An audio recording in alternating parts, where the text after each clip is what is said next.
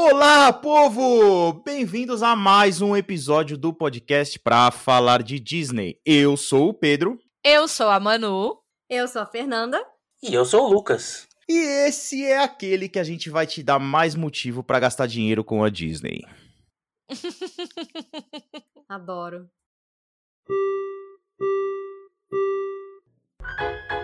Please stand clear of the doors. Por favor, manténganse alejado de las puertas. Our next stop is the Magic Kingdom.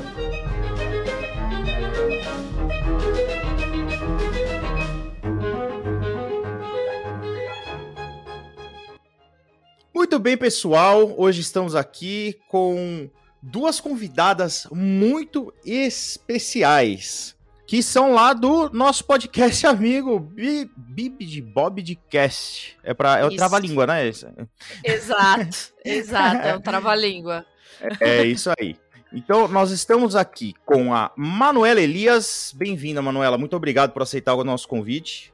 Ai, meninos, obrigada a vocês. Fazia tempo que a gente tinha que se encontrar, né? Fiquei feliz da gente ter conseguido. E temos também, agora você vai me ajudar na pronúncia do sobrenome. Ok. É Fernanda Schmoltz. Schmoltz. Ah, é fácil. Eu achei que ia É tipo, ter algum. Um xisto. Fernanda Schmoltz, muito obrigado por ter aceito aí nosso convite. Seja bem-vinda. Ai, muito obrigada. Obrigada a vocês. É um prazer estar aqui. E olá a todos os ouvintes. É, e agora, para vocês conhecerem um pouco mais das nossas convidadas, como de praxe, nós teremos o.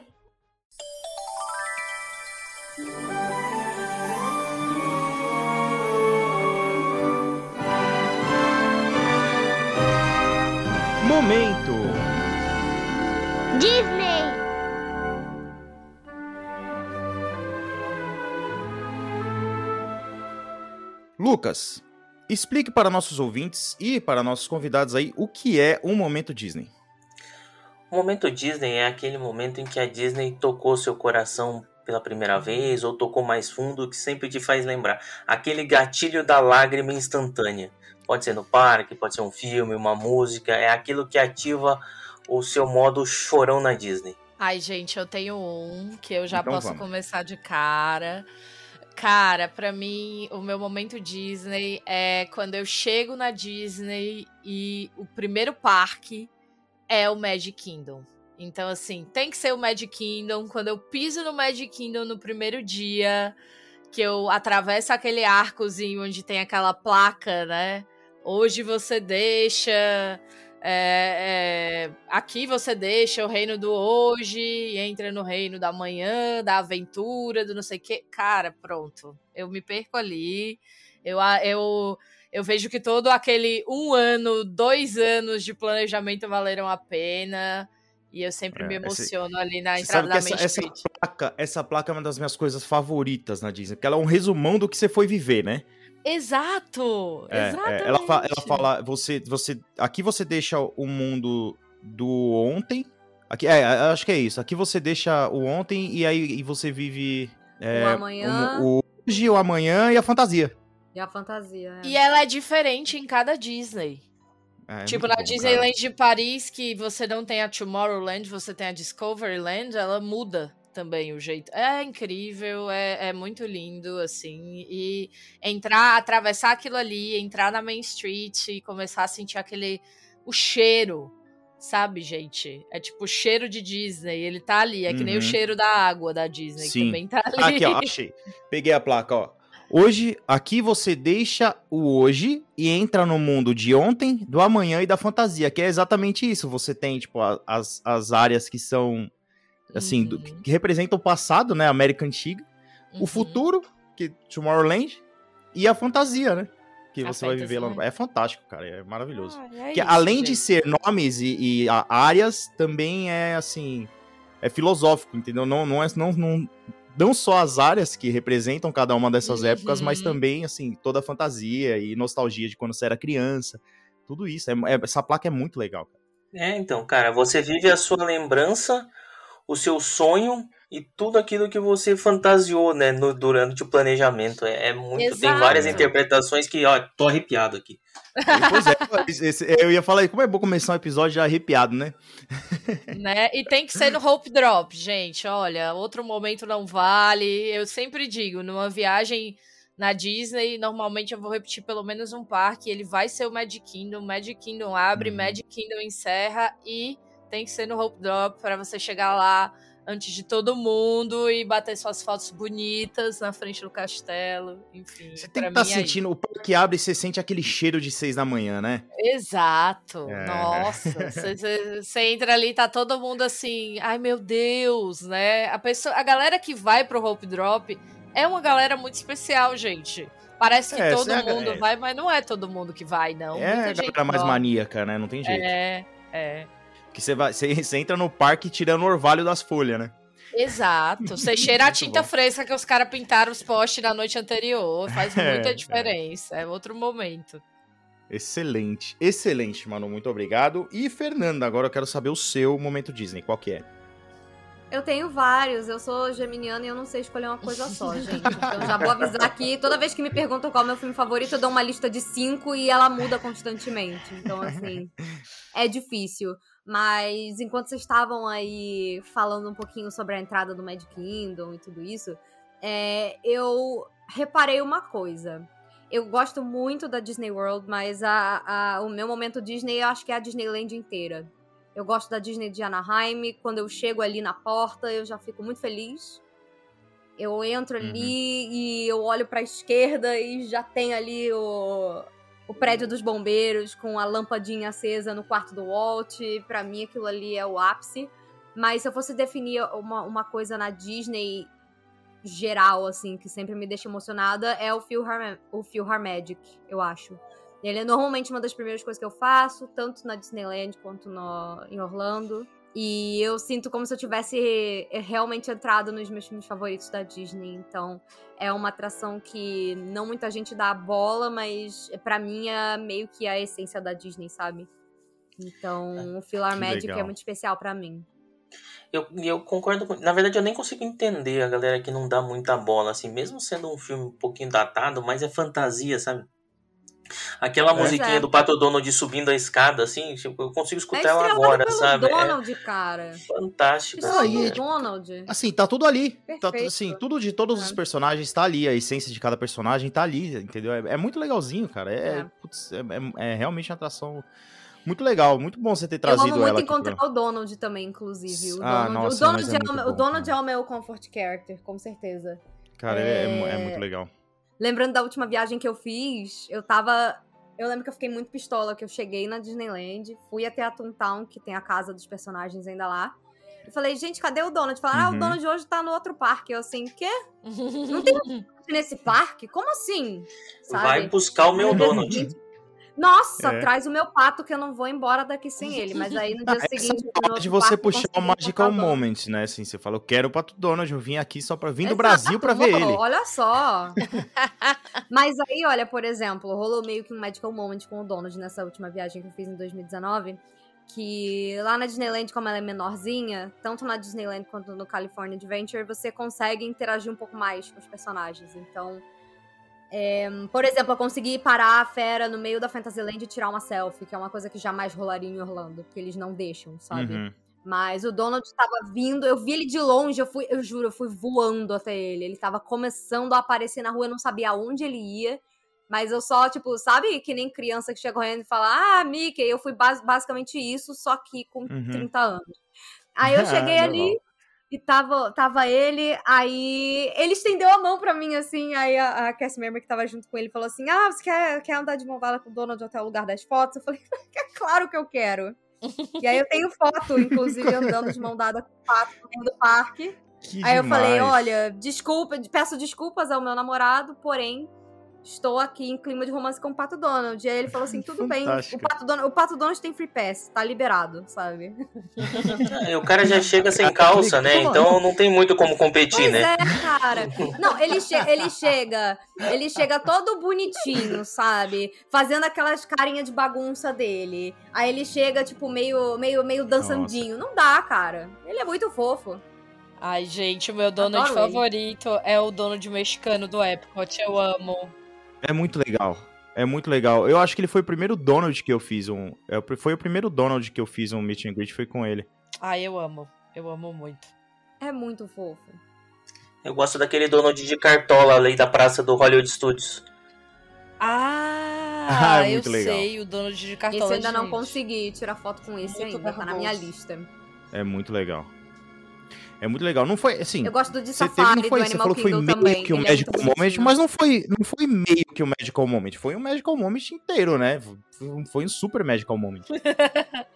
É, é porque geralmente são as crianças que vão correndo nos personagens. Eu fui lá tão feliz, tipo, eu não sei. Eu olhei o pato e falei assim: ah, agora esse pato não me escapa. A gente, é o Gente. adulto Disney que daqui a pouco as mães vão estar reclamando, sabe, sobre a Eu não gente. tô nem aí. As mães que entrem na fila. Eu cheguei primeiro. Sai, criança. Lucas, fala pra elas o sexto mandamento, Lucas. Cara, eu não, eu não lembro. Eu não lembro nas palavras, mas. é, não existe adulto na Disney. Sim. Todos somos crianças. Exatamente. Todo mundo é criança. Então tem essa Tá de criança claro. que, que, que vai. É porque todo mundo é criança, né?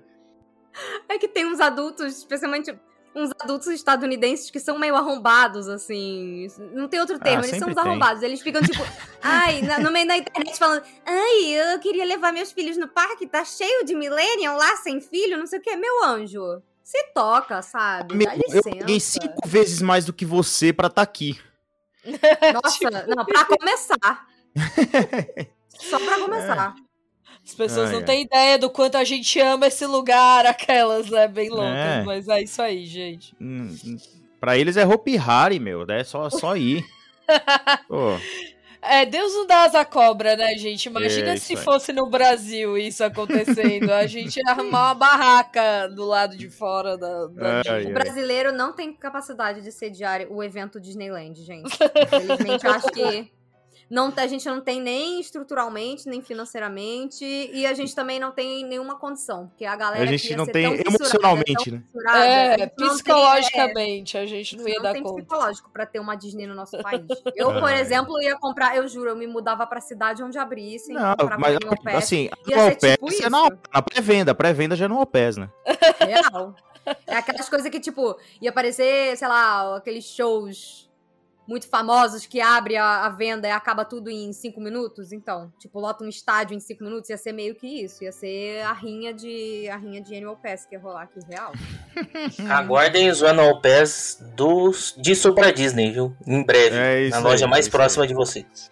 Em sobre a Disney, vai ter aí a no Pass garantido. No cabia Muito bem, carnê do gente. baú. É isso aí, pessoal. Então vocês puderam conhecer um pouco mais aqui das nossas convidadas, né? Pode ver que é todo mundo maníaco, que nem a gente. Né? E é por isso, né? A gente só chama esse povo assim pra cá, né, meu? Tem que ser maníaco, certo? Então vamos seguir agora pro nosso tema. Vai!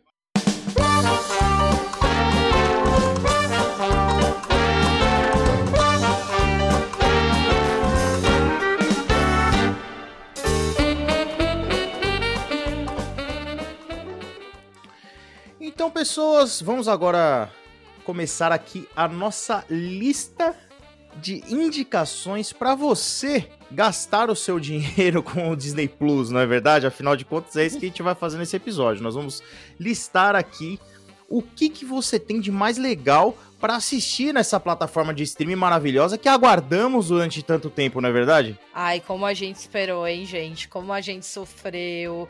Eu e Fernanda até assinamos o estrangeiro mesmo. A gente fez toda uma manobra aí. É esse nível de gado, É, gente. foi uma loucura, mas deu certo e hoje estamos aqui.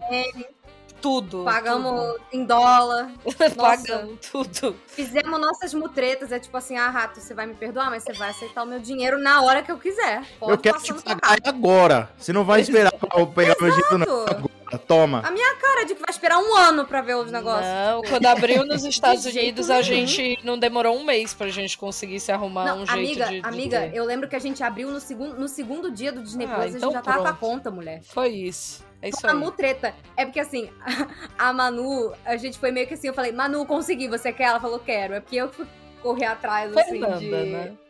É, não, é, tipo, o, o Disney Plus em si, eu acho que você que conseguiu, o VPN eu que consegui, e aí a gente só foi encaixando tudo. Falei, Pelos gente, poderes é de. Grace, com terra, fogo, Foi água, isso. coração, entendeu, gente? Foi isso. Mas é, a gente é viciada e a gente e a gente nunca abandonou a ideia, porque tem gente que se decepcionou um pouco e eu e Fernanda continuamos insistindo que em determinado momento vai dar bom. Na verdade, pra mim já deu, mas sei lá. Pra mim já deu muito bom também, nossa. Não, pra mim também. E eu assinei logo o plano anual, sabe? Eu tenho 12 Eu meses também. e já quer pegar meu dinheiro, já pega todo de uma vez. Assim. Adorei. Então, beleza. Pessoal, então vamos começar aqui a nossa lista. É, e nós vamos fazer o seguinte, tá? Vale. A gente não sabe o que, que cada um vai indicar aqui. Então, assim, se, a- se eu falar alguma coisa e alguém, a indicação for a mesma, já vai junto, já comentando, entendeu? nessa. Ah, eu, a minha também é essa, e aí a gente faz aquela propaganda, Adorei. beleza? então tudo bem. Lucas, Disney, fala paga nós. gente. Paga nós. É meu Por sonho. favor. Meu também. Ai, gente. É, aí vai lá, Lucas. paga nós. Fala pra nós aí o, a- o primeiro item da nossa lista. Qual que é o primeiro tópico? O nosso primeiro tópico é filme live action, né? Filme de. Filme, filme. Filme filme. Não é filme desenho, é filme filme. Isso aí.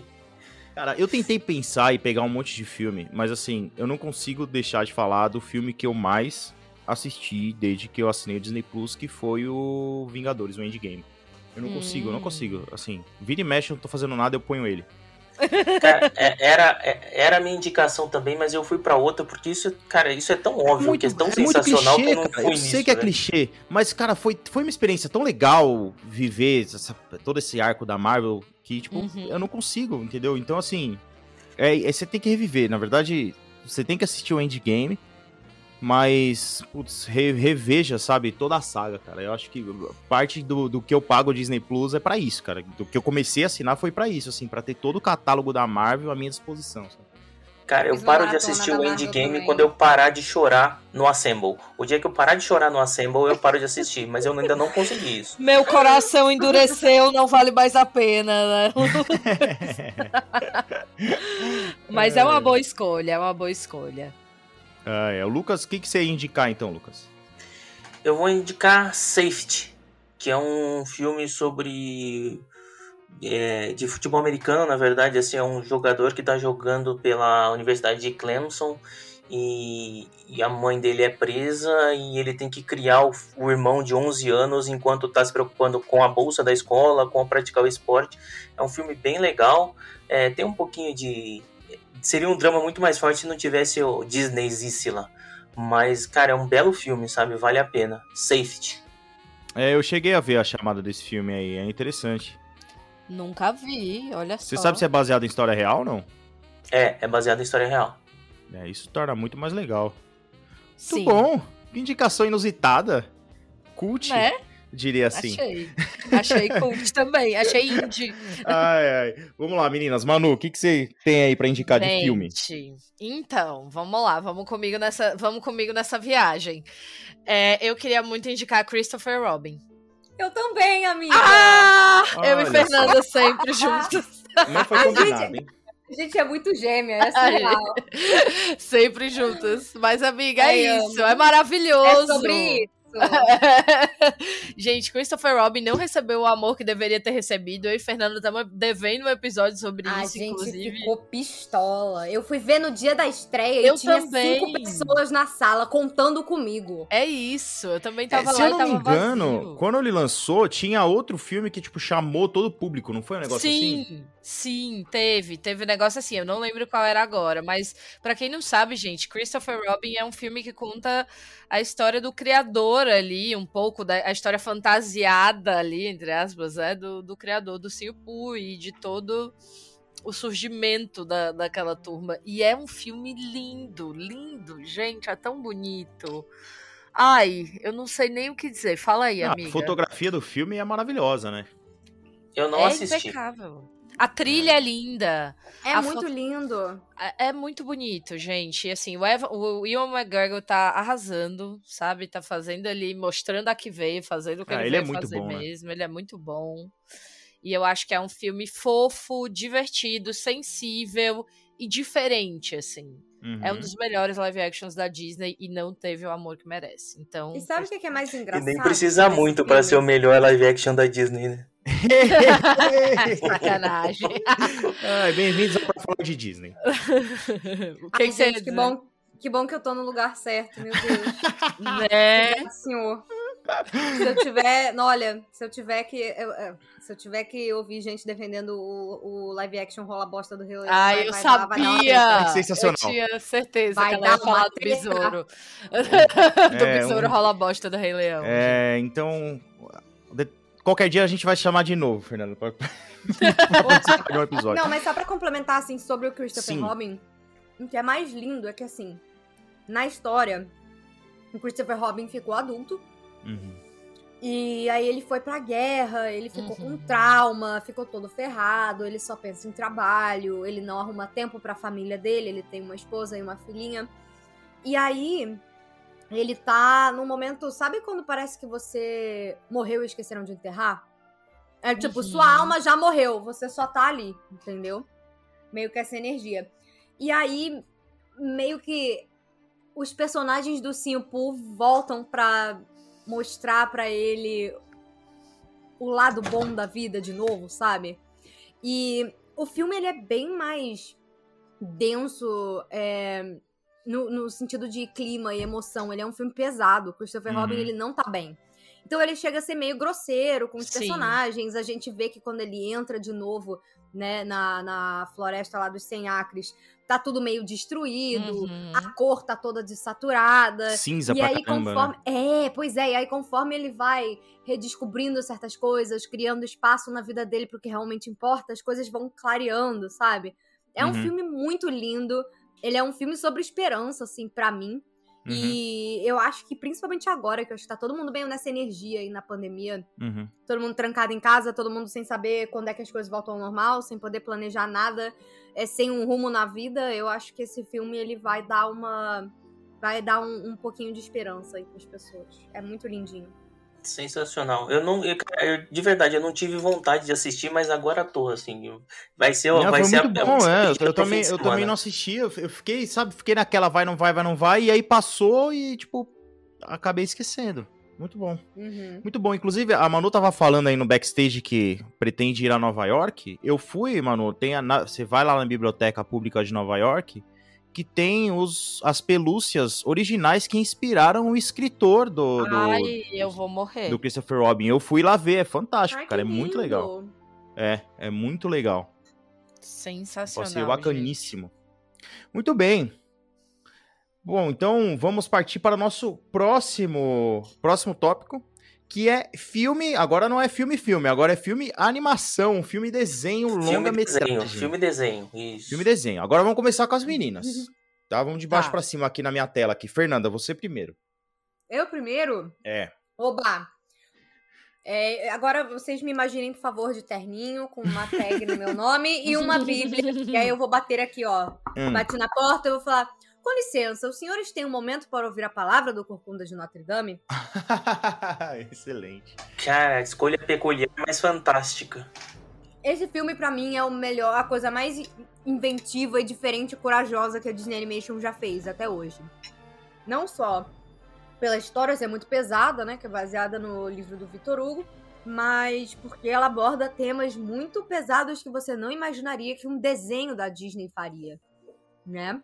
Uhum. Você tem um papo aí que tá cada vez mais atual. Ele envelheceu extremamente bem. Então a gente tem um Uhum. papo aí sobre discriminação, xenofobia, racismo, não é mesmo?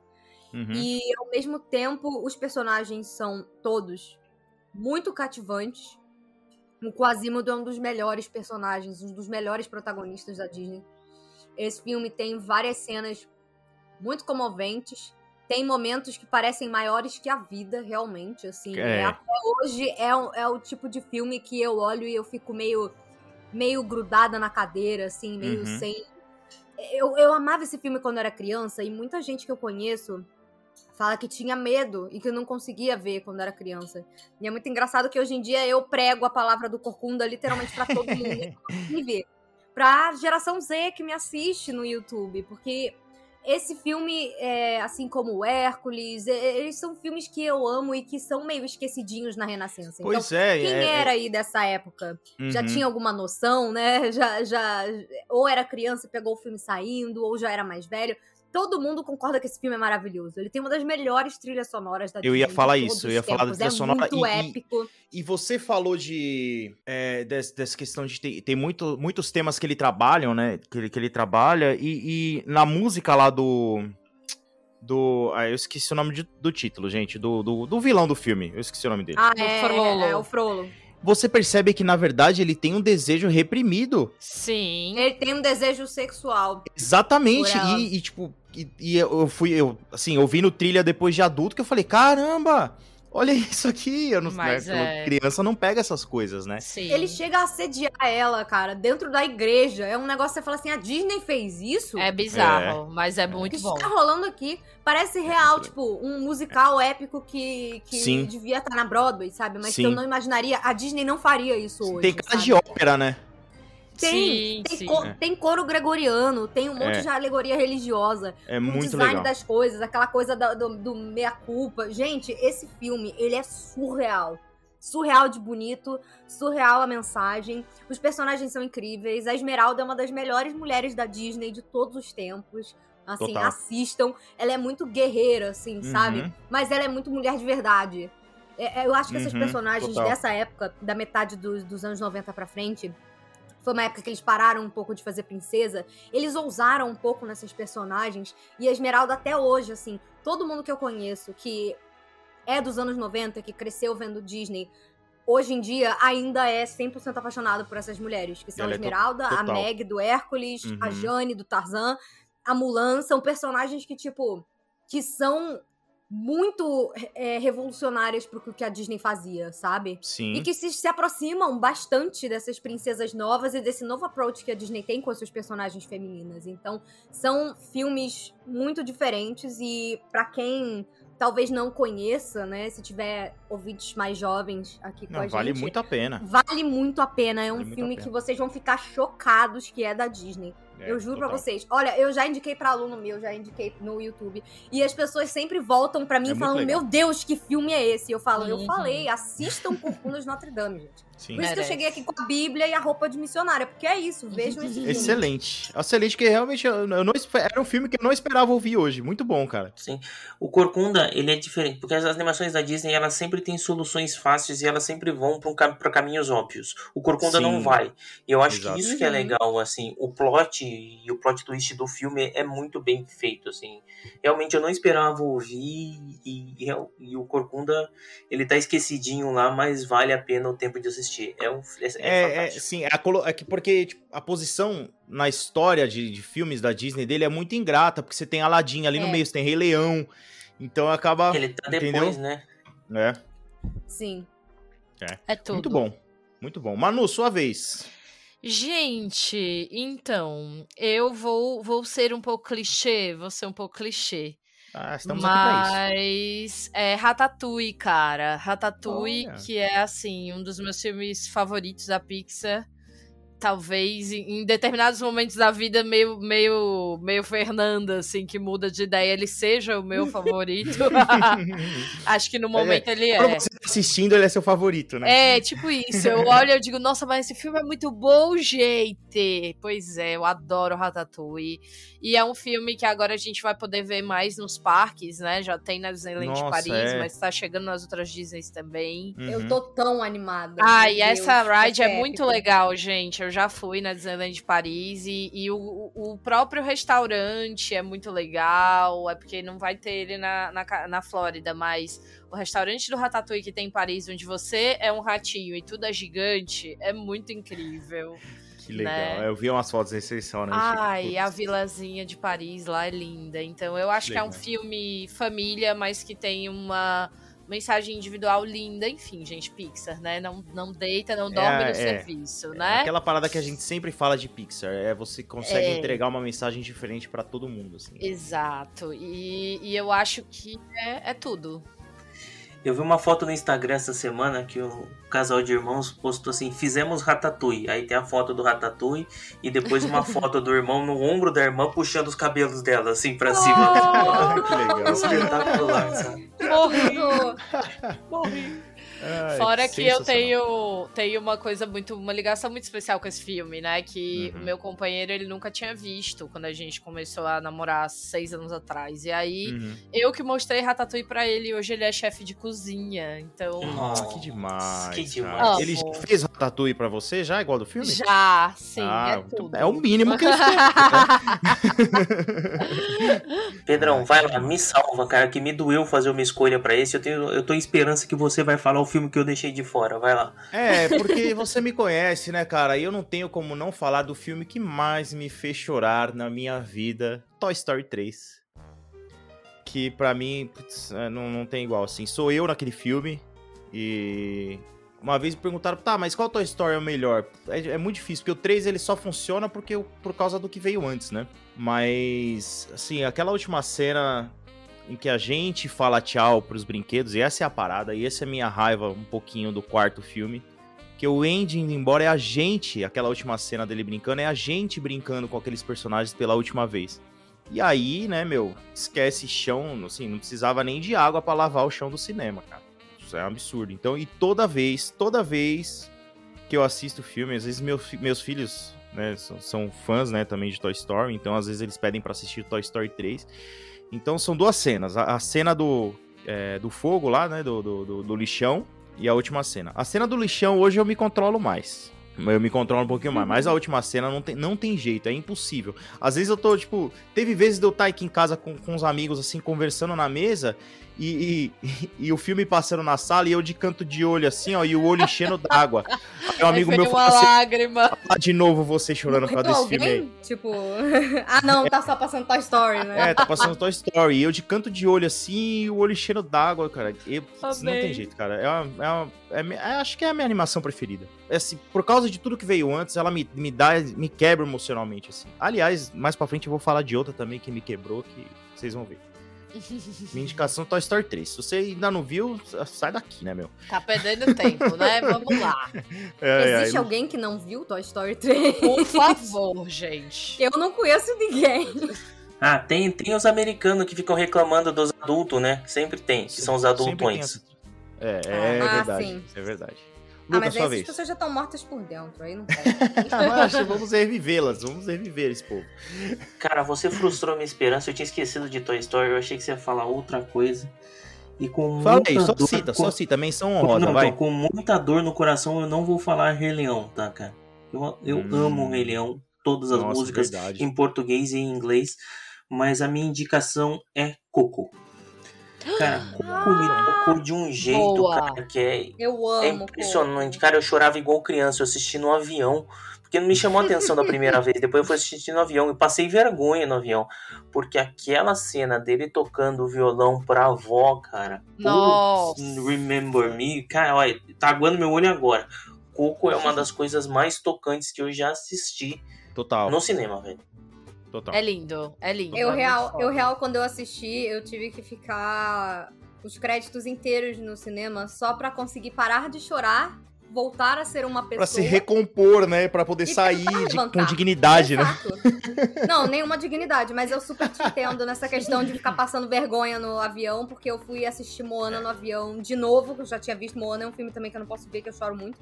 E eu te entendo, e a comissária tava quase indo lá perguntar se eu tava bem. Aí eu falei assim, não, então, eu acho que é hora de não ver mais Moana no avião. Então, você sabe que eu, quando fui ver Toy Story 3, assim, né, meus filhos eram bem pequenos ainda, não, não iam no cinema, então, tipo, eles né, ganham vale-vó, eles ficaram com a avó e eu fui eu e a Emily no cinema. E aí, assim, tinha um monte de criança no cinema pra assistir Toy Story. Uhum. E, mas assim, o público-alvo era a gente, né?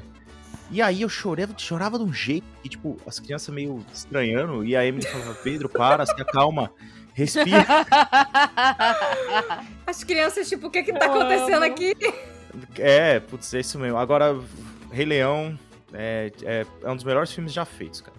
De, de tudo, Mas assim. é mesmo. Rei Leão é, marav é maravilhoso, é maravilhoso. A gente sabe que é É clichê difícil. falar isso, mas é verdade, né? Não é, tem como mas negar. É, é muito difícil, é muito difícil escolher um. Entendeu? E é, mas é isso aí. A gente- Já que a regra do jogo é É essa, uma né? unanimidade, galera. É. É. O Rei Leão tá no meu top 10 de filmes, assim. Se fizer um top 10 de filmes, sabe vai que aparecer o Rei Leão, velho. ele tem uma coisa que eu, eu brinco de tocar violão, né? E o Coco, Hum. a- a- ele tem uma, uma coisa na forma dele tocar que a Pixar, eles, cara, eles, sim, eles acertaram num tanto. Porque é tudo real, assim, o jeito Eles que ele toca violão um é vídeo mesmo de alguém tocando É. violão, assim, nos E movimentos. tipo, e, e eles O aprenderam com isso isso, porque se você, é, se você, é o que eu ia falar, se você for assistir Soul, é a mesma coisa. Você vê a cena, tem um, um cara tocando violão no, em Nova York, né, no metrô, e a- os tá acordes que ele mesmo. são, ele tá tocando É. mesmo. Ele tá tocando mesmo, de verdade, é, é fantástico. Soul é outro filme também que, putz, é, É espetacular, cara. Soul é um filme que, cara, é um, é um- não, é um tapa na cara, velho, é muito, é muito bom. É muito Bom, filmes do Pete Doctor, não é mesmo? bom. É, Ai, é. total, né? Então. Ai, ai, vamos, vamos seguir, senão a gente vai ficar falando só de filme. Agora temos o próximo tópico: desenho curta-metragem. Desenho curta-metragem. E aí eu pergunto pra você, Lucas. É, quando a gente for falar de série de animação, pode ser aquele compilado de curta-metragem? Ah, aí eu vou... Não, né? Aí você tá roubando, né, velho? Você sabe que não, você roubando? tá querendo roubar, né, velho? Você Então sabe que a resposta era Então não. eu Não posso vem, não. começar esse? Começa. Então tá bom, eu vou falar de um desenho curta-metragem que está dentro daquela coletânea Spark Shots. Não sei se vocês já assistiram isso daí. O que, que é essa coletânea? Eu amo São, todos. São assim, basicamente é um portfólio dos funcionários da Pixar, assim, tipo, eles falam, ah, quem tem, quem tem projeto aí parado, vamos dar uma olhada, entendeu? Então assim, não é- são necessariamente animações da Pixar, mas são animações feitas pelo pessoal da Pixar, tá?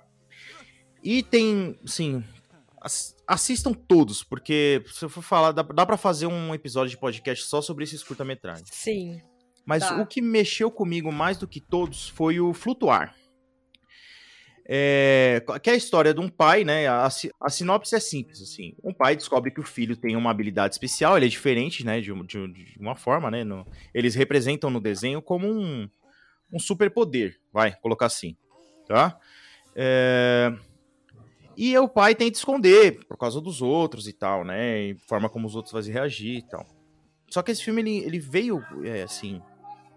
Ele me tocou de uma maneira, porque eu tenho... Meu filho mais velho, ele é autista. E ele não é, assim, ele... Ele não tem necessidades muito drásticas, vamos colocar assim, entendeu? Então não é um autismo muito severo. Então, a não ser que você conviva com ele, você tem esse... Assim, muitas vezes, o pessoal não percebe isso, né? E, e esse curta-metragem, em cinco minutos, ele conseguiu, tipo, resumir um sentimento. E eu, eu, assim, eu tentei várias vezes pensar no que eu ia falar sem chorar, mas vai ser muito difícil. Porque muitas vezes, quando eu tô. A gente quer proteger de tudo que é de mal, assim, nosso filho, entendeu? E eu sei das necessidades, eu conheço ele como ninguém mais. É, e, e qualquer coisa que machuque o coraçãozinho dele, eu sei que vai doer muito. E as pessoas, às vezes, as outras crianças, as pessoas podem ser malvadas, até sem querer. É. Então, Uhum. é, muitas vezes eu vejo ele brincando com outras crianças, e ou, tipo, sabe, é, é, me dá vontade de falar, filho, não vai, não, fica aqui comigo, sabe? Oh, meu Deus. Não vai, fica aqui. Porque eu tenho medo que, a- a- de alguma forma, ele faça alguma coisa diferente e aí alguém fale alguma coisa que vai machucar ele.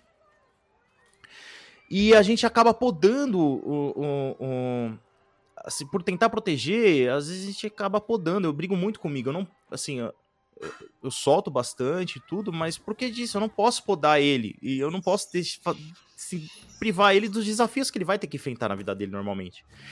Então, tipo, se ele tem um canal no YouTube que ele só- a gente solta uns videozinhos de vez em quando e ele pede pra deixar os comentários ativados, porque ele quer ler os comentários. Oh, meu E, Deus. e aí eu fico com- morrendo de Oh. medo. Eu falei, eu não quero, porque se alguém falar alguma coisa que, entendeu, ruim, porque Aham. é E é comentário de internet. internet. Todo E, mundo e, assim, vai basicamente, comentar. Basicamente os vídeos que ele faz, é assim, ele vê um vídeo que ele gosta e ele vai e faz um parecido, igual, o mesmo tema, ensinando a mesma coisa e tal. Joguinho, né, de alguma coisa do Minecraft e tudo mais, e eu tenho muito medo de alguém falar alguma coisa e, e magoar ele. Então, e a- esse curta-metragem, em seis minutos, ele consegue resumir todo esse sentimento, assim, comprimido, de tipo, putz, eu quero proteger meu filho porque ele é diferente de alguma forma. E no final o pai dá uma explodida com, com ele. Uhum. E o menino tá bom, papai. Então eu vou ficar aqui com você. E o menino apaga. Sim. Literal- assim, ele apaga. Ele se cobre com o capuz e ele apaga.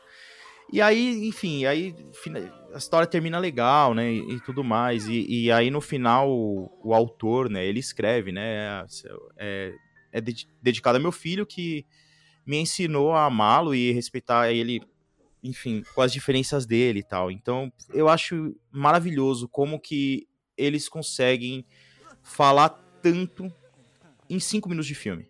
Sabe? E, cara, assista Flutuar, por favor, assista Flutuar, porque é, é um negócio inacreditável. É, é simples e, putz, todo. Eu não sei se alguém mais alguém vai falar de algum desses curta-metragens do Spark Shorts, mas, cara, você tem que assistir porque são temas. Eles falam disso que eu falei, de, de assim, sabe?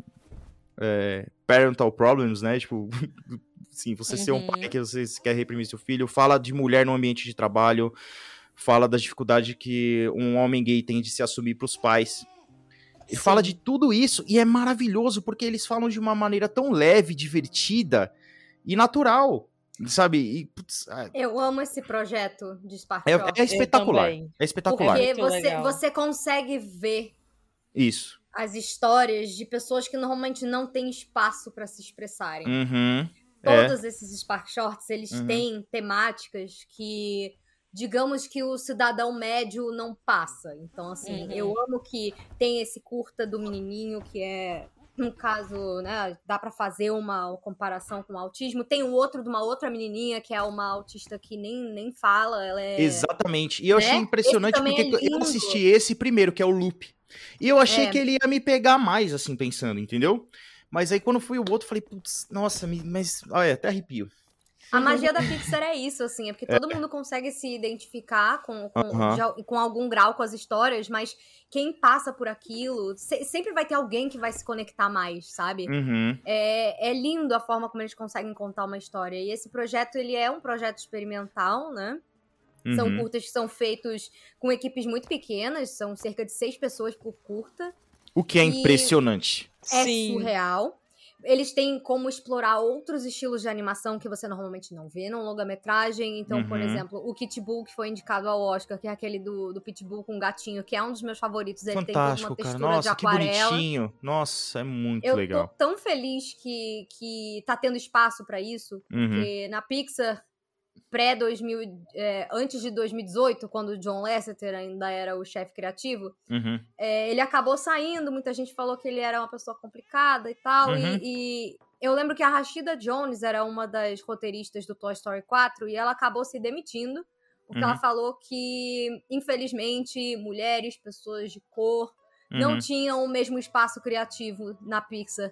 E Uhum. que ela tava saindo porque ela não queria contribuir com isso. E aí Uhum. a gente vê no Park Shorts que são mulheres, são imigrantes, são Uhum. pessoas negras, contando mais Sim. das suas histórias e Sim. ver o quanto nesses últimos anos eles estão lançando filmes é, que envolvem outros países, outras culturas, que eles têm agora, sempre quando eles vão fazer um filme estrangeiro, eles têm é, meio que um conselho de pessoas daquela região que ajudam Uhum. eles a, a- a garantir que eles estão retratando de forma fiel os costumes, Sim. as coisas desse. O que é desse muito povo legal, né, cara? Putz, Isso é incrível, né? isso é muito bom porque aju- ajuda a gente a realmente conhecer, né? Exato. E isso você você, é a você passa a mágica. barreira da ignorância, né? Então, tipo, putz, às, às vezes o preconceito existe por não conhecer, então beleza, vamos lá, vamos apresentar como é que é de verdade. E fora que, tipo, se você for fazer uma coisa baseada num estereótipo, né? Uhum. Porque antigamente, por exemplo, nos desenhos, o pessoal ia fazer as viagens, mas para estudar arquitetura, estudar o design. E hoje em dia eles fazem essas viagens que são muito também, principalmente para interagir com pessoas locais. Uhum. Exato. E é aquela coisa, é, por mais que você não saiba, por exemplo, como que é a cozinha de um grande restaurante gastronômico, eles precisam observar os mínimos detalhes e replicar isso no Ratatouille. E aí você olha e você compra que é aquilo ali. Porque Sim. tem um nível de detalhamento Uhum. que você consegue é, enxergar. Por mais que você não, não tenha presencialmente entrado numa cozinha de um restaurante gourmet de Paris, você consegue enxergar a história ali. Uhum. Isso é uma, é- isso é uma coisa que me deixa extremamente fascinada, assim. Inclusive, agora essa sexta sai o filme novo deles, que é o Luca, que é Uhum. lindo, maravilhoso, filme lindo. é, e que você nota exatamente esses pequenos detalhes. Eu tava Uhum. vendo o diretor dando entrevista falando que eles estavam pegando os trejeitos da mão das pessoas, a forma de, de emitir, de falar, é, é sabe? aquele, é aquele trabalho. Aí, aí que, que tá, né? Assim. Mudando o foco um pouco, talvez, mas assim, lembra do trabalho que o Walt Disney fazia com cada animal pra fazer a Branca de Neve, sabe? Sim, sim. É a mesma ideia. minucioso, né? Minucioso. É interessante fala- é, você ter falado da, da diretora do, do Toy Story 4 que se demitiu e tal. E aí você vem pro Spark Shorts e assiste Pearl, que Exato. é uma bolinha de lã que, assim, ela, ela representa a mulher no ambiente de trabalho predominantemente masculino. E a forma que ela tem que se Uhum. moldar pra se encaixar e ser aceita. E aí, tipo, e depois ela, assim, enfim, a história se desenrola, né? Mas, cara, é fantástico, velho. É fantástico. É, que são as camadas da. Pixar, né, velho? São as camadas da Pixar. Vocês falaram São as de... camadas da Pixar. Falaram de Ratatouille, mas a mensagem do, do Gusteau de que qualquer um pode cozinhar é, é muito além do- da cozinha ali do Ratatouille, né? Sim, Cara, é tipo. você tem é- que fazer o que você quiser, qualquer um pode fazer o que quiser. sabe? Exatamente. Né, E assim, é mais do que cada um pode cozinhar, né? No final a gente aprende que é, o cozinheiro pode vir de qualquer lugar. É isso. Exato. É- essa é a parada. Pode vir de qualquer lugar. Então, assim, tem gente que realmente que não, não, não, não tem aptidão pra cozinha, realmente tem. Mas um cozinheiro, ele pode vir de qualquer lugar. Sim. Entendeu? Como tudo, assim. Um, um- um, sei lá, um bom programador, um bom diretor, ele pode vir de qualquer lugar. Eu não sei vocês, mas o Ratatouille me toca especificamente porque parece que é muito a Pixar discursando sobre como é você lidar com arte, você lidar com deadline, com tudo isso, É. sabe? é ele é um verdade, filme que ele me isso. toca pra caramba por isso também. É, é eu, assim. arte, né? E, e- Eu acredito que tem muito disso, porque de eu, eu, eu percebi, assim, principalmente através de música, que assim, as músicas que eu mais me conecto, que eu mais gosto, é quando o cara coloca muito de si na música. Então eu acho que toda forma de arte é, é isso. Então, pra Pixar tocar tanto a gente, os caras têm que colocar muito deles. Então tem, então tem muita coisa pessoal nas animações deles, entendeu? É. Sim. Mas, Mas eu já falei seguimos- muito, eu prometo que eu vou ficar Vamos- sem falar nada. Ah, Você não consegue prometer isso.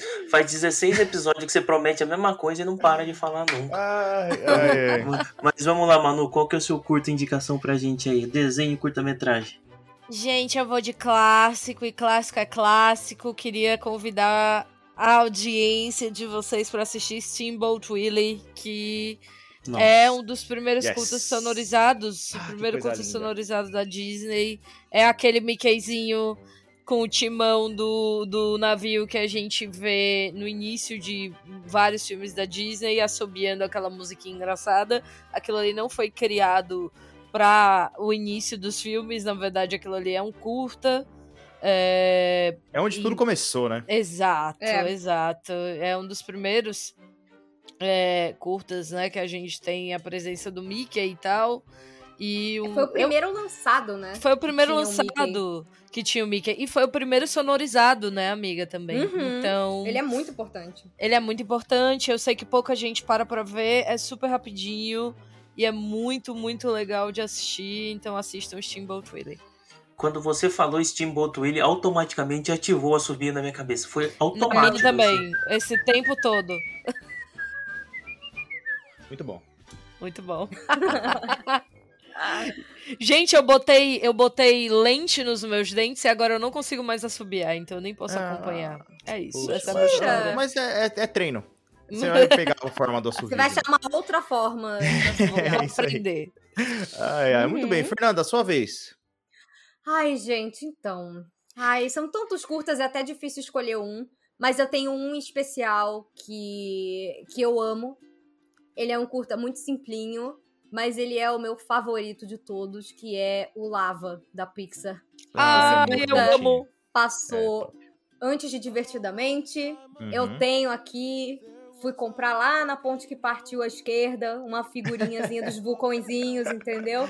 É, é uma história de amor, é um curta musical de um vulcão que tá sozinho, e aí ele vê todas as espécies de animais que estão ali na, no ambiente onde ele fica, né? Na natureza ali em volta onde ele fica, e ele tá muito triste porque ele é um vulcão sozinho. E tudo que ele quer é achar um par. E é muito lindo. E ele é um curta. é, com. é, com cultura. é, que se baseia na cultura havaiana, né? Aquela coisa meio polinésia, então a música é aquela coisa bem fofinha. É um- Uhum. uma, uma, uma, uma vibe meio. Eu não sei, é quase como se fosse meio que um, um Romeu e Julieta havaiano com vulcões, sabe?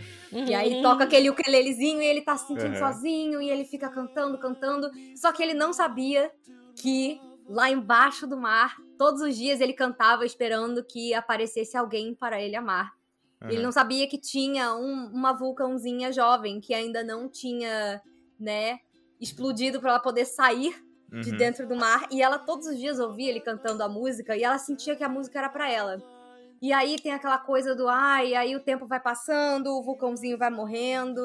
E é muito fofo porque depois quando ele finalmente se apaga e murcha, a lava dela faz com que ele cresça de volta e eles conseguem se ver e aí eles cantam legal. juntos. Esse curto ele é todo cantado, então a primeira parte, a primeira metade, digamos assim, é ele cantando a música e a gente Uhum. vendo, né, o que tá acontecendo ali na ilha.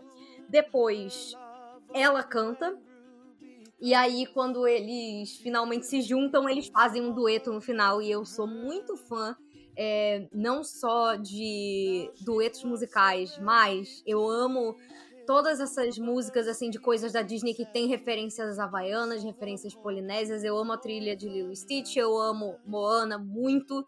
Então, quando rolou o Lava, eu falei assim, ai, meu Deus do céu, que coisa mais bonitinha. É, e eu, amo lembro, essa música. Eu lembro que o Lava foi até um dos primeiros que a galera falou, cara, olha esse curta, né? Tipo, foi o primeiro assim que É. meio que viralizou, assim, né? É, Ele todo teve- mundo falou dele na época. E ele é a coisa uma mais repercussão muito fofa. grande mesmo. Muito Eu amo muito ele, ele é muito fofo. Então quem não viu, dê uma olhada aí no Disney Plus. Ah, tem que assistir porque é um Ele clássico. É uma graça. É, é muito legal. Sim. Lucas, falta você. Cara, minha indicação de curta também é um Pixar com muitas camadas, muitas metáforas. Eu até já falei dele aqui antes, que é Bao. Ai. Ai, amo. Pau é maravilhoso. fantástico. E está na, na lista, na lista do Spark Shorts, tá? Sim. Cara, Bao, Todo ele mundo tem aqui com muito bom gosto. É tanta metáfora, tem essa, essa relação de pais, assim, tem é uma outra ótica da relação dos pais com os filhos também. Cara, Uhum. e, e é, e é tudo. Se você ler a descrição que é um curta sobre um bolinho de arroz, você não assiste nunca, mas vale a pena demais, sabe? É, aquela parada da Pixar, né? Fala, olha que bonitinho, eu tava lá. Ah, então é eu isso, Eu lembro que na né? época, na época as, pessoas, as pessoas nem entenderam direito qual era a Não. mensagem Aham, do curta aham. aqui no Brasil. Lá nos Estados Unidos também o povo, o povo meio boiou assistindo. Mas o mais bonitinho, assim, dessa história é que além dela ser uma coisa sobre, ah, os pais deixarem os filhos viverem a vida deles, Uhum. é, ela é uma coisa sobre filhos de primeira geração é, Imigrantes também. Imigrantes e E tem asiáticos. toda uma camada por trás. E a Total. diretora, que é a Domichi, ela tá Uhum. dirigindo o próximo filme da Pixar, que é o Turning Que Red, é que o vai Turning sair depois Red. do Luca. É. E eu tô Uhum. muito empolgada, assim. E a história é muito bonita, toda baseada na cultura da família dela, que ela é canadense e chinesa ao mesmo tempo.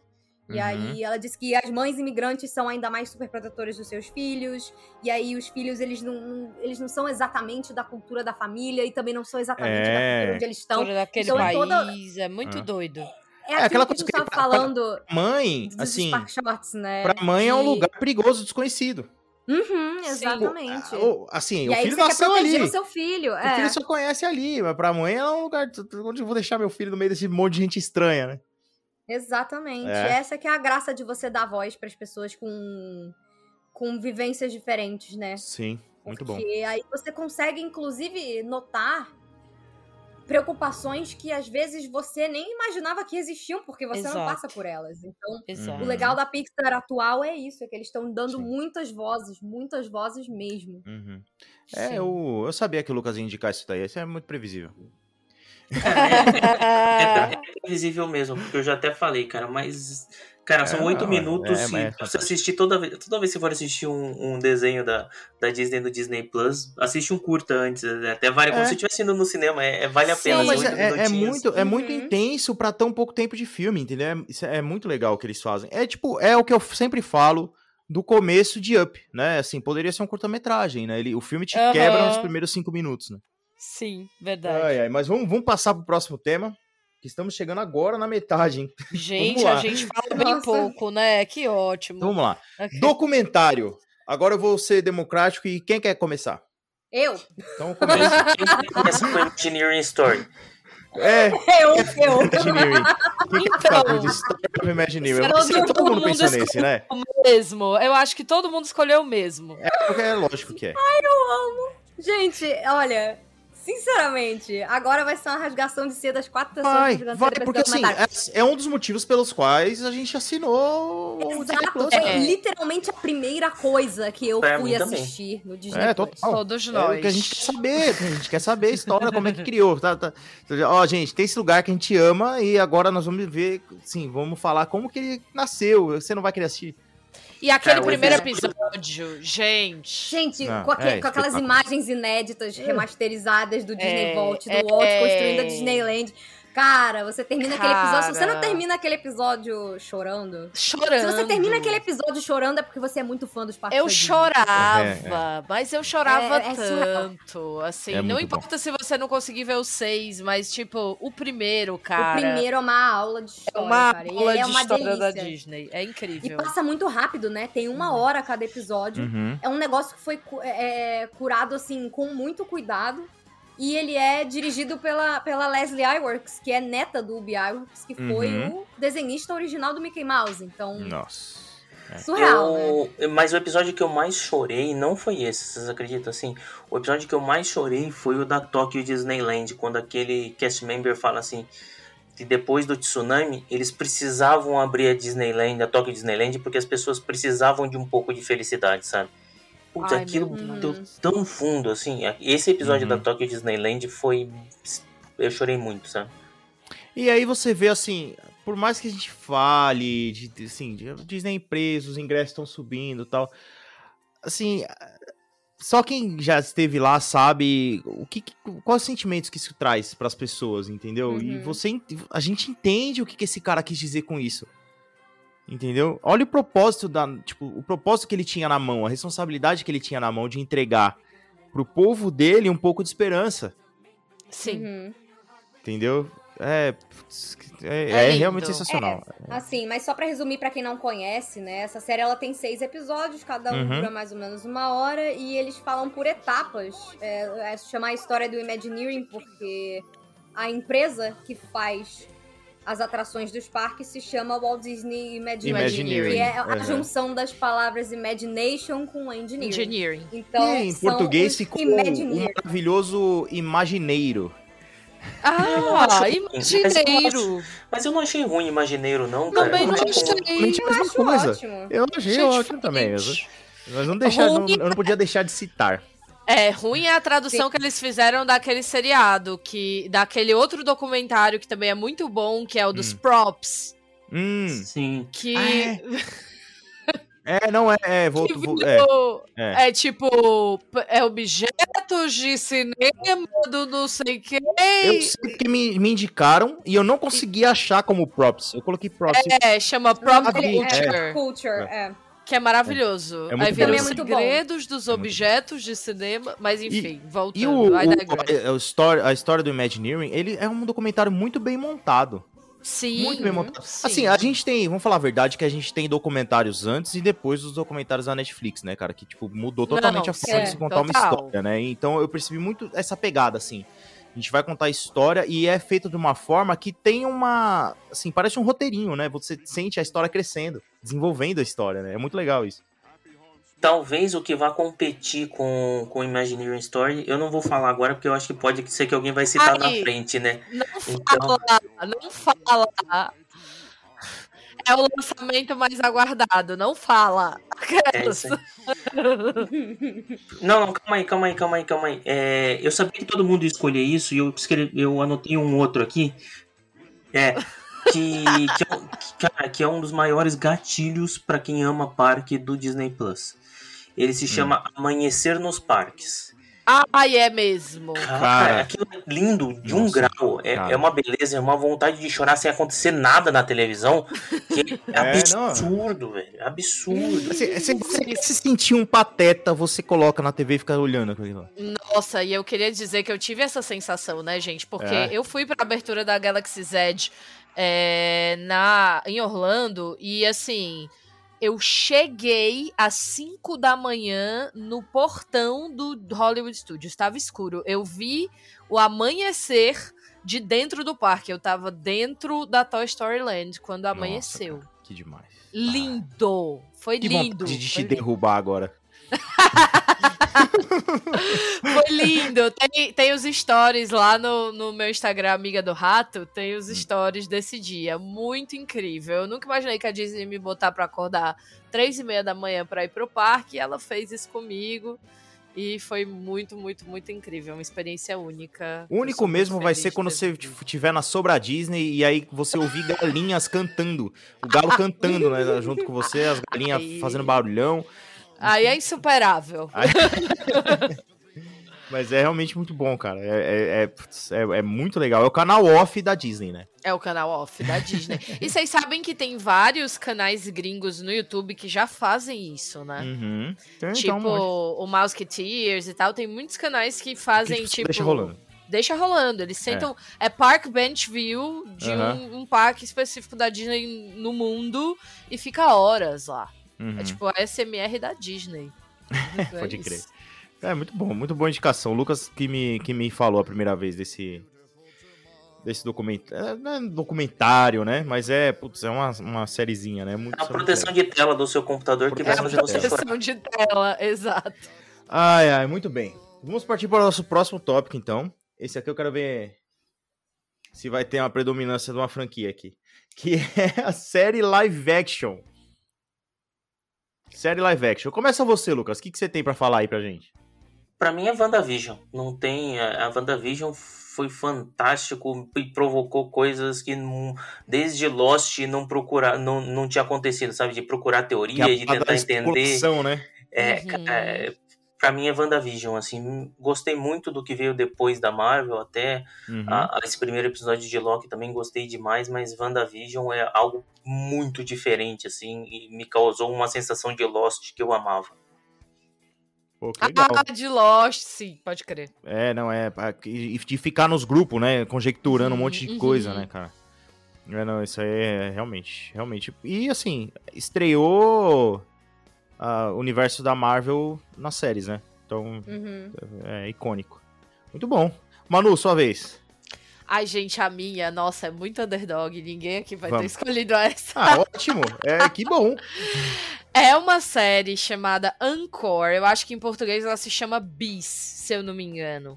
Sim, é isso Onde a premissa é o seguinte: nós temos. A- Ah, eu vi a chamada disso. Então, a gente tem uma grande atriz de musicais americanos. Ela é Aham. bem famosa. Aham. E lá nos Estados É a Unidos, Kristen gente. Bell. É a Kristen Bell, isso Aham. mesmo. Fez é a a Glinda, Ana do Frozen. A Ana do Frozen, Isso, enfim. A gente tem essa tradição muito grande nos Estados Unidos de musicais nas escolas, né? As crianças têm teatro, o teatro lá é muito forte, e eles normalmente interpretam musicais. É, e aí você tem esse programa que quer juntar aquela turma da escola para reinterpretar aquele musical.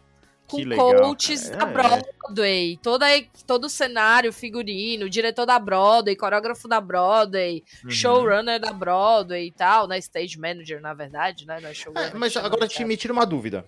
Eu tinha entendido que, tipo, a Kristen Bell foi pra escola que ela foi no ensino médio pra fazer com, a- com os amigos dela. Não é isso. É tipo. Não, Não é isso. ela só Ela, apresenta. va- ela só apresenta, ela vai em vários estados americanos e você Uhum. tem turmas que fizeram aquela peça há 50 anos, há Nossa. 20 anos, há 30 anos. Então E você é tem, sei lá, N legal. com, esse, com, com senhorzinhos, sabe? Sim. Ah, putz, é assim, legal muito porque. doido. Que legal, porque mistura aquela parada da galera se reencontrando. Provavelmente tem uma galera que não se via há décadas. Tudo isso. Que legal, aí tem cara. treta, aí tem os traumas. Eles até, eles até fazem uma. Eu sou do teatro, né, gente? Então eles até Uhum. fazem uma coisa bem escrota, que é tipo fazer uns exercícios de emoção, assim, de trauma, de infância. É meio tem que estranho, ter, né? mas, mas tem que ter, que é a emoção. É a emoção do rolê. É a emoção do drama. Adicionar na minha lista aqui já. É, é muito legal. E aí tem vários musicais, tem Bela e a Fera, tem Que N. legal, meu. Tem que legal. muita então, coisa incrível. Cara, é muito legal. Então, pra quem gosta de musical, e eu sei que a coisa do musical está pegando o Brasil de jeito, né, Uhum. ultimamente, com Hamilton no Disney Plus e tal e tudo mais. Então fica a dica aí, galera. Encore ou Bis. É uma série muito legal. Acho que tem 12 episódios. Provavelmente ia ter uma segunda temporada, mas por causa da pandemia deve ter parado, segurado. Olha, eles mas fazem muito afim. Fazem, eles fazem um monte de Cara, coisa. que legal. Muito bom. Cara, É só uma legal. agressão gratuita. O pessoal tá Ah. gostando de musical, mas nunca vai gostar daquela porcaria do Nemo no Animal Kingdom. Só pra Manu Ei, lembrar de me mim. respeita aqui, garota. Volta aqui. Não me respeita também, porque eu amo aquele show, cara. Volta aqui, que o, o Animal Kingdom tem os melhores musicais O do já Rei Leão eu concordo. O do Rei Leão eu concordo que é uma parada inacreditável, assim, é um show de Broadway. Não, né? gente. É, o do Parece um- é O incrível. Parece Procurando, Procurando assim, Nemo é muito inventivo, eu acho muito Ele fez lindo. isso de propósito, tá? É- Aham. Eu Não, sei. é, é que eu tô lembrando você- da sua fala que você falou que o Animal Kingdom tem os melhores. É, parece aquilo. Ah, o Rei Leão, a musiquinha na África, o show do, dos, leão, é, do- dos pássaros, o Nemo, aí tem aquele Você Não, e aí vai fazendo os outros musicais. Você não.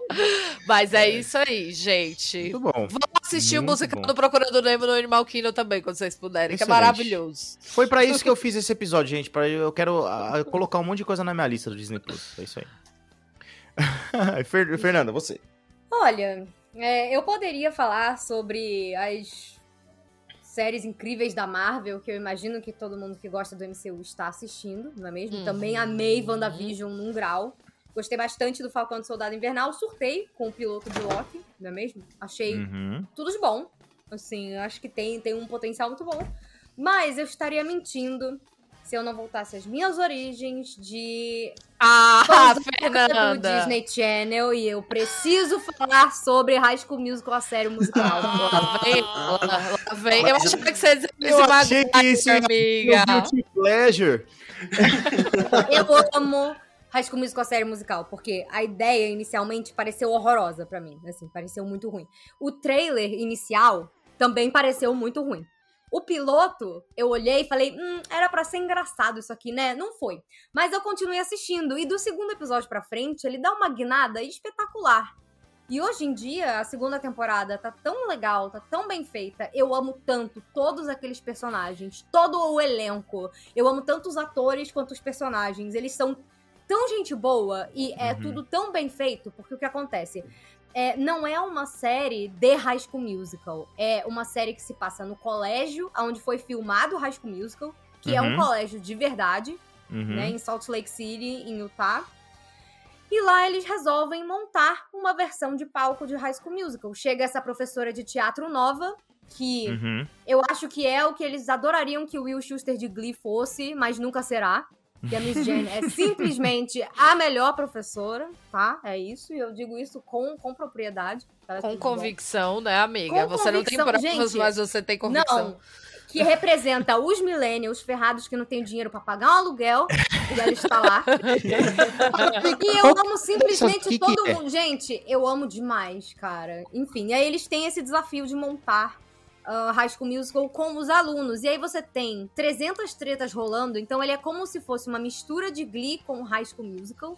Porque tem Uhum. o drama pessoal dos personagens. Ele também tem uma pegada Mas, meio mockumentary, tipo The Office. Hum, Os personagens falam com a câmera. Então é porque eu tava com essa dúvida, se era documentário ou era ou não, entendeu? Não, se era, é, tipo, é- tá, é fictício. Mas Tá, é tá. como se estivessem filmando um documentário, porque os personagens Sim. eles Sim. falam com a câmera também, eles expressam Aham. seus sentimentos.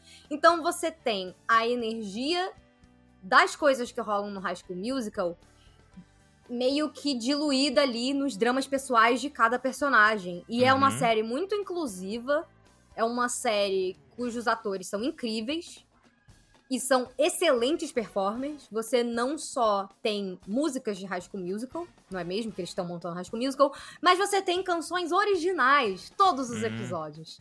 E esses atores, Legal. eles são tão prodígio, tão prodígio, que vários deles compõem as próprias músicas que eles cantam na série. E dá um banho no Glee. E eu era muito fã de Glee. Então, assim, eu fiquei surpresa, assim. E pra quem não sabe, é a série da Olivia Rodrigo, a menina que tá aí no top 1 o ano inteiro Bombando na, na no Billboard, TikTok não é e na Billboard. com agora. Driver's License. É, ela, só- ela acabou de lançar o álbum dela. Menina talentosa pra caramba, só tem 18 anos. Eu aqui tô pra fazer 31, daqui a 9 dias continuo comendo areia. É muito bom pra gente. É, mas essa série é maravilhosa. Então, se você assistiu o início, você gosta de High School Musical, você pensou, hum, não sei se essa série é minha vibe. Ou você fala, ai, mas eu nunca fui muito fã de High School Musical, mas você gosta de séries musicais? Dá uma chance pra essa série, porque ela realmente tá indo em lugares muito inesperados. Que legal. Muito inesperados. Na segunda temporada que começou agora, por exemplo, os alunos estão montando o musical da Bela e a Fera. Hum, e tá sendo incrível. evoluiu. Assim, é, não, e, e- as histórias pessoais de cada um continuam se expandindo. Personagens que eram Uhum. incríveis na primeira temporada, mas que eram começaram como personagens coadjuvantes.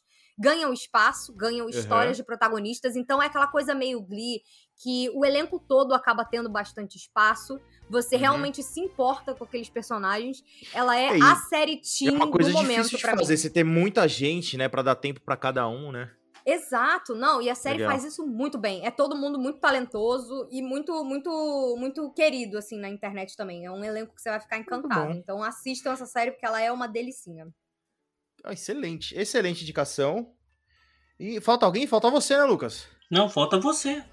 Falta é, eu? falta você. É, eu falei WandaVision. WandaVision. Ah, é verdade. Falta eu. Ó, eu vou ser. Eu vou. Agora eu vou arriscar agora.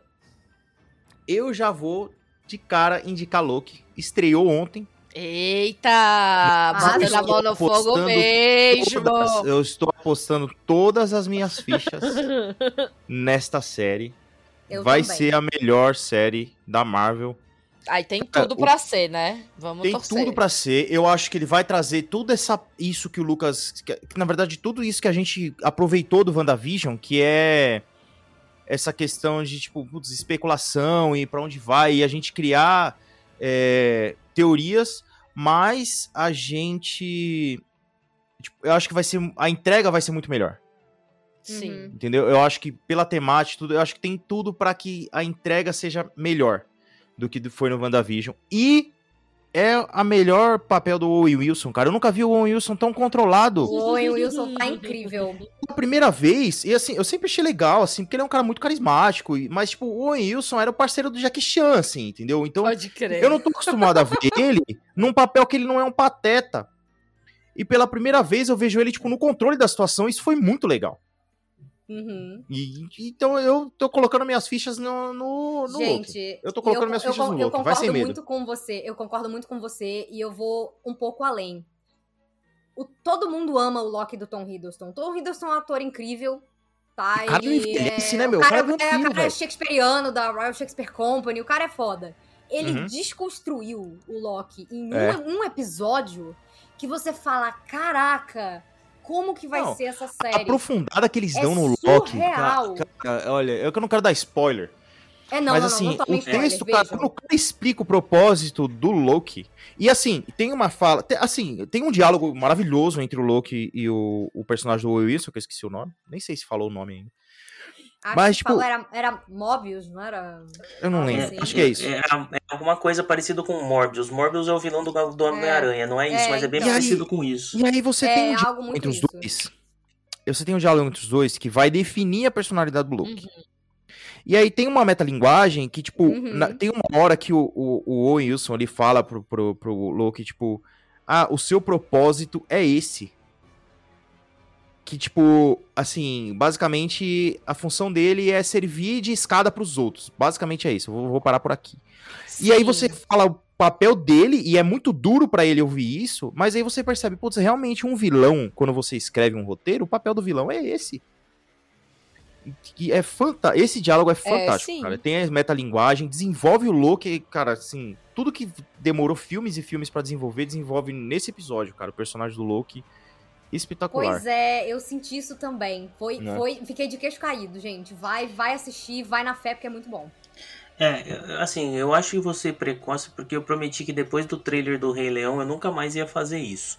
Então, mas tem um potencial fantástico e, cara, e, e o toque de guia de- do mochileiro é, cara, aquece o coração. Ah, aquele guia, maravilhoso. aquele é ma- comecinho do do cena do mochileiro, é elevador, daquela fantástico, burocracia. Cara, isso é tão maravilhoso. É tão maravilhoso. Ele, não, tipo, ele tá meio perdido, ele não sabe o que vai acontecer.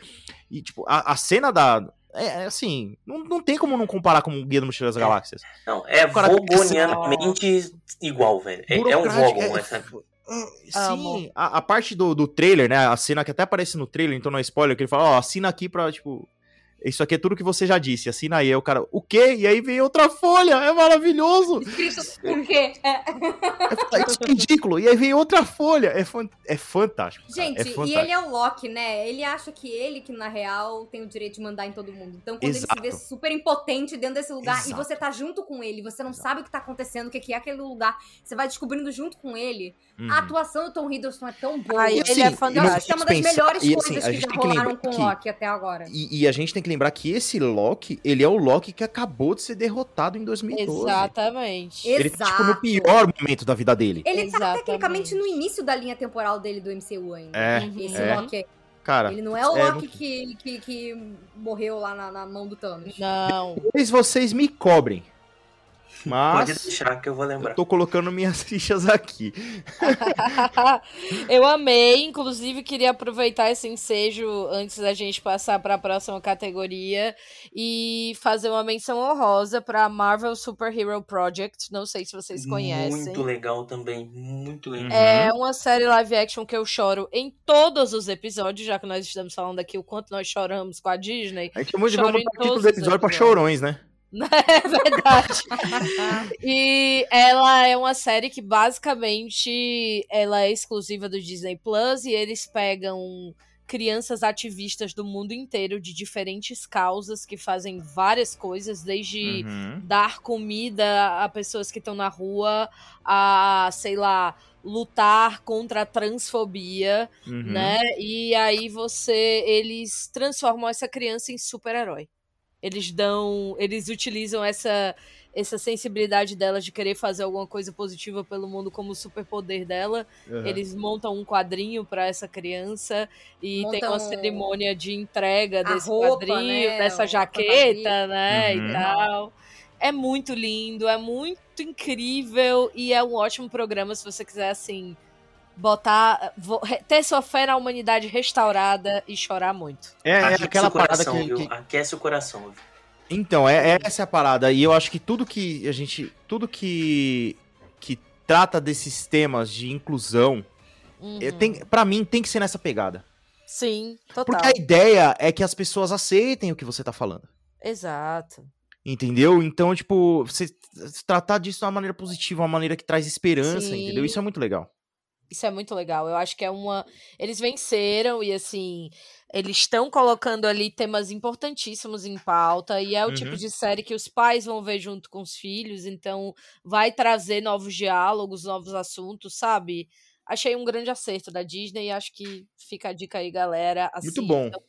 Marvel Super Hero Project. Muito bom. Excelente, excelente. Agora vamos para. Talvez voltar na nossa infância, não sei. Série Falar desenho.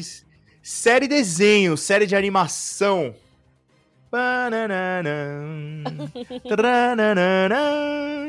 Vai, quem vai? Vai, Lucas, começa. Cara, eu fiquei na dúvida entre dois, tá? E É, demorei pra escolher porque é difícil, assim. Porque tem uma recente que, que, que eu assisti muito, assim, que era Doug. Mas a minha, a minha indicação ao X-Men dos anos 90, sabe? Aquele Ah, não, você não fez TV isso. Colosso. Muito Ah, bom. É a minha indicação. Era a minha Olha indicação essa. também. ele! É a minha indicação. Segue, segue, segue. Daqui a pouco eu complemento. Vai. Cara, é assim, é, é, é pra mim a melhor série animada da Marvel, tá? De Total. muito tempo, super bem construída, traz os X-Men com a visual que a gente gosta do X-Men, o visual do Ciclope, a tempestade mais fantástica que tem, que é a tempestade com a roupa branca, sabe? Tem essa discussão por- de pano de fundo da perseguição dos mutantes, que é um jeito que é uma, era um jeito de se discutir racismo nos anos 90. Então, cara, Uhum. é, é muito legal essa série. Eu assisti de novo todos os episódios e a animação, ela tá datada, o desenho, mas, cara, dá pra assistir tranquilamente. Funciona, tranquilamente. funciona, sabe? Porque é desenho, é a mão, não é computação. Sim. Uhum. Então funciona, cara. E sempre vai funcionar. É que nem efeito prático, entendeu? Efeito, Pode efeito, crer. é que nem efeito prático de, de efeito visual. E, e, tipo, essa série me pegou de surpresa. Quando eu não sabia que tinha na Disney Plus, eu não sabia, eu nem esperava que tinha lá, porque, tipo, até sei lá, na minha cabeça X-Men era outra parada. Entendeu? Eu não tinha me ligado que o X-Men tava com a Disney. E de repente apareceu na minha tela, eu falei, mas é agora que eu vou assistir isso. aí. Na, na Eu mesma falei, hora que eu chega aqui na minha cara, não, na lá. mesma hora eu dei play, cara, e, tipo, eu voltei a ser criança total, assim. Quando eu ouvi a voz do, o- do Isaac Bardavid no Wolverine, me arrepiei inteiro. Eu falei, é isso que eu quero. Ah, É por isso que eu Toma vi meu aqui. dinheiro, rato. é, eu tô- eu- eu- paga feliz. É isso, obrigado. Obrigado por ter me feito gastar dinheiro. Muito obrigado. E tá aqui. assistam na hora do almoço, que dá mais um negócio mais diferente ainda. Nostálgico, né? É verdade, é verdade, é verdade. Era a minha indicação também, como a gente é, é moleque, né? Olha aí como vocês são uma dupla de dois. Adorei. A idade mental revelada. É, Vamos lá, meninas. Comecem. Vai lá, Manu, você. Qual que é a sua Vamos lá, indicação aí de série de animação? Eu queria indicar o novo clássico Mickey Shorts, né? Pra quem não Uhum. sabe, o Mickey teve a sua série de animação revitalizada quando ele fez os seus 90 aninhos, esse jovem senhor, há Uhum. alguns anos atrás. E eles reinventaram o desenho do Mickey, o traço do Mickey, as storylines do Mickey. Uhum. E aí você tem nos desenhos do Mickey Shorts todos os Fab, Fa os Fab Five. Eu acho que os Uhum. Five estão lá, acho que o Pluto também então, tá lá. então sim. O desenho, assim, rapidão.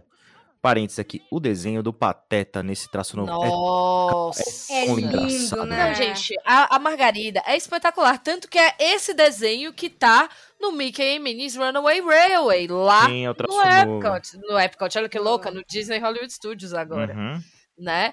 Então eu indico demais. Os episódios são realmente curtinhos, daí Uhum. Mickey Shorts, né? Uhum. Mas as histórias são maravilhosas. Cara, tem um que eu nunca não me esqueço. A história de quando a Minnie vai fazer aniversário e o Mickey quer dar um bolo de aniversário pra ela.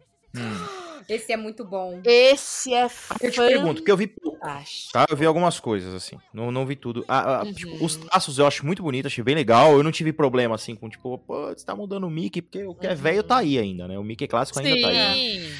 Mas, tipo, é, assim, é engraçado igual os desenhos clássicos? Essa é a minha, minha, minha questão. É, Sim. é hilário, é hilário. Sinceramente, E pra mim, eles tanto também faz o que pegaram- o que não eu quero é dar risada, igual eu dava quando eu Uhum. assistia, tipo... Não, é Então, hilário. o Sim, Mickey e eles no, deram uma no trailer, sabe? revitalizada. Eles deram uma revitalizada um pouco também. é, não só no humor, mas é, no, no fato de que o Mickey pode ser um pouco mais irreverente nesse É, né? é De novo. Cessi, sabe? Tipo, É, é, é- exatamente. Eles fazem piadas, às vezes, dark até demais. É, gosto demais. deles. Tipo, Volta sei um lá, pouco tem um episódio origens, que o Mickey. caso, né? Tem um episódio que o Mickey tá literalmente limpando uma área que é um lixão. E aí Uhum. ele começa a tirar coisas de dentro do lixo. Sai literalmente o Oswald do lixo na cara do Mickey. É, Que tem legal. várias coisas. é muito É nesse nível. As Esse piadas são nesse nível. É muito, é muito É bom. muito Pra bom. quem é fã. Então, tipo, Eu na quero verdade, ele, inclusive, ele volta um pouco às Oi. origens, né? Porque no começo era bem assim, Sim, assim, era sim, uma- mas é E isso. aí ficou comportado demais, e aí eles estão, tipo, que aí achando, é então, o mascote meio, que né? vende camisa nos parques. Aí ele não podia mais ser É, né? Não, controverso É. em nada. É. Mas é assim, o Mickey, ele, ele, ele tem, nesses curtas novos, ele tem um pouco mais de permissão pra ser meio loucaço, mas ele Sim. ainda é o Mickey Mouse. Então, Uhum. eu acho É que é o melhor legal. dos dois mundos. É. Até porque ele tá com essa cara coisas. diferente, eu acho que eles têm mais essa liberdade de ousar. Porque, tipo, o Mickey clássico, Sim. aquele do parque, o escoteiro tá lá, é aquele, entendeu? Esse como É. traço é diferente, tem essa Mas diferenciação, eu- assim, tipo, é. Eu amei que eles honraram muito esse trabalho, Sim. dando o visual da primeira atração do Mickey nos parques do mundo Uhum. inteiro, esse visual, sabe? Eu acho muito bonitinho esse traço, cara. Eu acho. É, eu acho lindo demais. Ai, eu Uhum. amo. Eu amei E- que eles finalmente modernizaram o Mickey para gerações Sim. novas, né? Uhum. E não importa se você é adulto ou criança, os desenhos são todos hilários. É, porque A- era, As foi uma... plotlines são muito boas. É. Eles brincam com vários gêneros diferentes. Saiu um recente aí no- É. nessa leva nova do maravilhoso mundo Mickey, É. que é, que é um, um- literalmente um curta de terror. Onde Sim. o, Donald, onde o Donald e a Margarida não aguentam mais sair com o Mickey e a Minnie, porque eles sempre querem fazer coisas extremamente é, grandiosas e eles estão meio cansados. E aí o, Mickey, aí o Mickey liga pra eles saírem e o Donald fala: Ai, aí ele fala: Não, Margarida, deixa que eu dou uma desculpa. Ah, não, a gente não pode, não. É porque a gente tá doente. Aí a Margarida fala: Não! E aí o que acontece? Eles vão vir aqui cuidar da gente. E vira É literalmente lógico, um né? curta de terror dele se escondendo do Mickey e da Minnie na casa. Fantástico, E é de fantástico, terror mesmo. O Fantástico. Mickey e a Minnie viram personagens de terror. É muito legal. Que maravilhoso. Isso é muito bom. É Não é pouco Vale bom, não. muito É a pena foda. É aquele negócio que- episódio. Que a gente sempre questionou, tipo, até quando que só ter os personagens no parque vai continuar deixando eles relevantes, entendeu? Então precisava disso, dessa respirada, assim, Sim. Nesse... Mas é legal. excelente, funciona para todas as idades. E assim, dá muito, muito certo. O que eles fizeram ali Muito é, é muito memorável. Adicionar Eu tô aguardando a série do disso. Oswald, entendeu? Que estão me prometendo aí desde 2017. Ah, eu estou de olho no senhor, senhor Bob Iger, que eu sei que está ouvindo a gente aqui. Tu mencionou que até a série do Oswald eu tô até agora aguardando. É isso. Ah, Ai, Eu Quem que imagino falta? uma série Já tô do perdido. Oswald meio Animaniacs, sabe? Um negócio meio Animaniacs, assim. O É, Oswald ia tem essa legal. pra mim. tem, tem mesmo, tem mesmo. Eu acho Manu, que falta foi- você, né? Não, falta a Falto Fernanda. eu. Falta a Falto Fernanda, eu. vai, Fernanda, você. É, então, os Mickey Shorts são realmente, acho que, a melhor indicação de animação, assim. É, eu, eu sou meio gêmea da Manu, mas eu, na verdade, Uhum. tinha selecionado uma outra série que eu amo e que é a série que eu normalmente vejo na hora do almoço, Hum. que eu pude revê-la completinha no Disney Plus na ordem e tudo mais, que é Phineas e Ferb. Phineas e Ferb é Ai, tudo pra mim. gosto. Que legal. É, eu sou alucinada com Phineas e Ferb, eu já Christmas vi completo Now. várias vezes.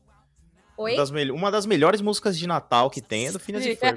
Sim. Gente, Phineas e Ferb todo dia é muito bom. Ele tem aquela, aquela vibe meio Chaves, assim. Que Aham. vem a mesma piada todo episódio de uma forma um pouquinho diferente, mas você já tá esperando e você fala, ai meu Deus, de que forma imbecil. o Ele Dr. vai me contar essa tentar- piada hoje. vai- Não, então, é de que forma imbecil o Dr. Doofenshmirtz vai tentar dominar a área dos três estados e ser frustrado por Perry o Ornitorrinco, sabe?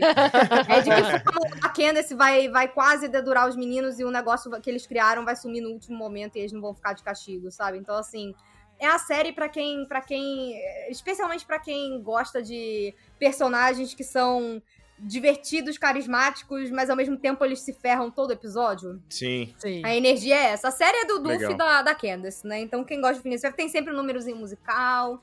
Ai, Legal. tem Phineas e Ferb é um clássico, então assim, assistam porque é, é- é realmente histérico. Tudo é muito bom Muito nessa bom. série.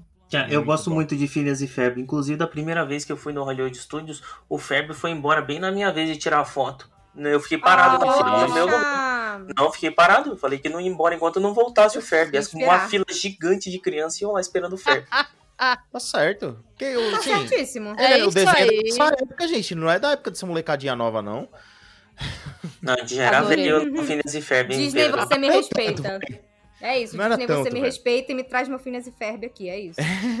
Desse Traz meu jeito. Pato Donald, meu Phineas e Ferb, a Me dá, é essa. meus, me dá meus personagens. Ai, ai, excelente. Lucas, fala pra nós aí, puxa próximo tema. Esse é bom. Pessoal, então vamos naquela. Agora no nosso Guilty Pleasure. Aquilo que é ruim, ruim, ruim, que faz a volta e fica sensacional. Nossa. Excelente definição. É Cara, eu posso, boa. posso falar, falar o meu? Claro. Eu vou falar o meu aqui.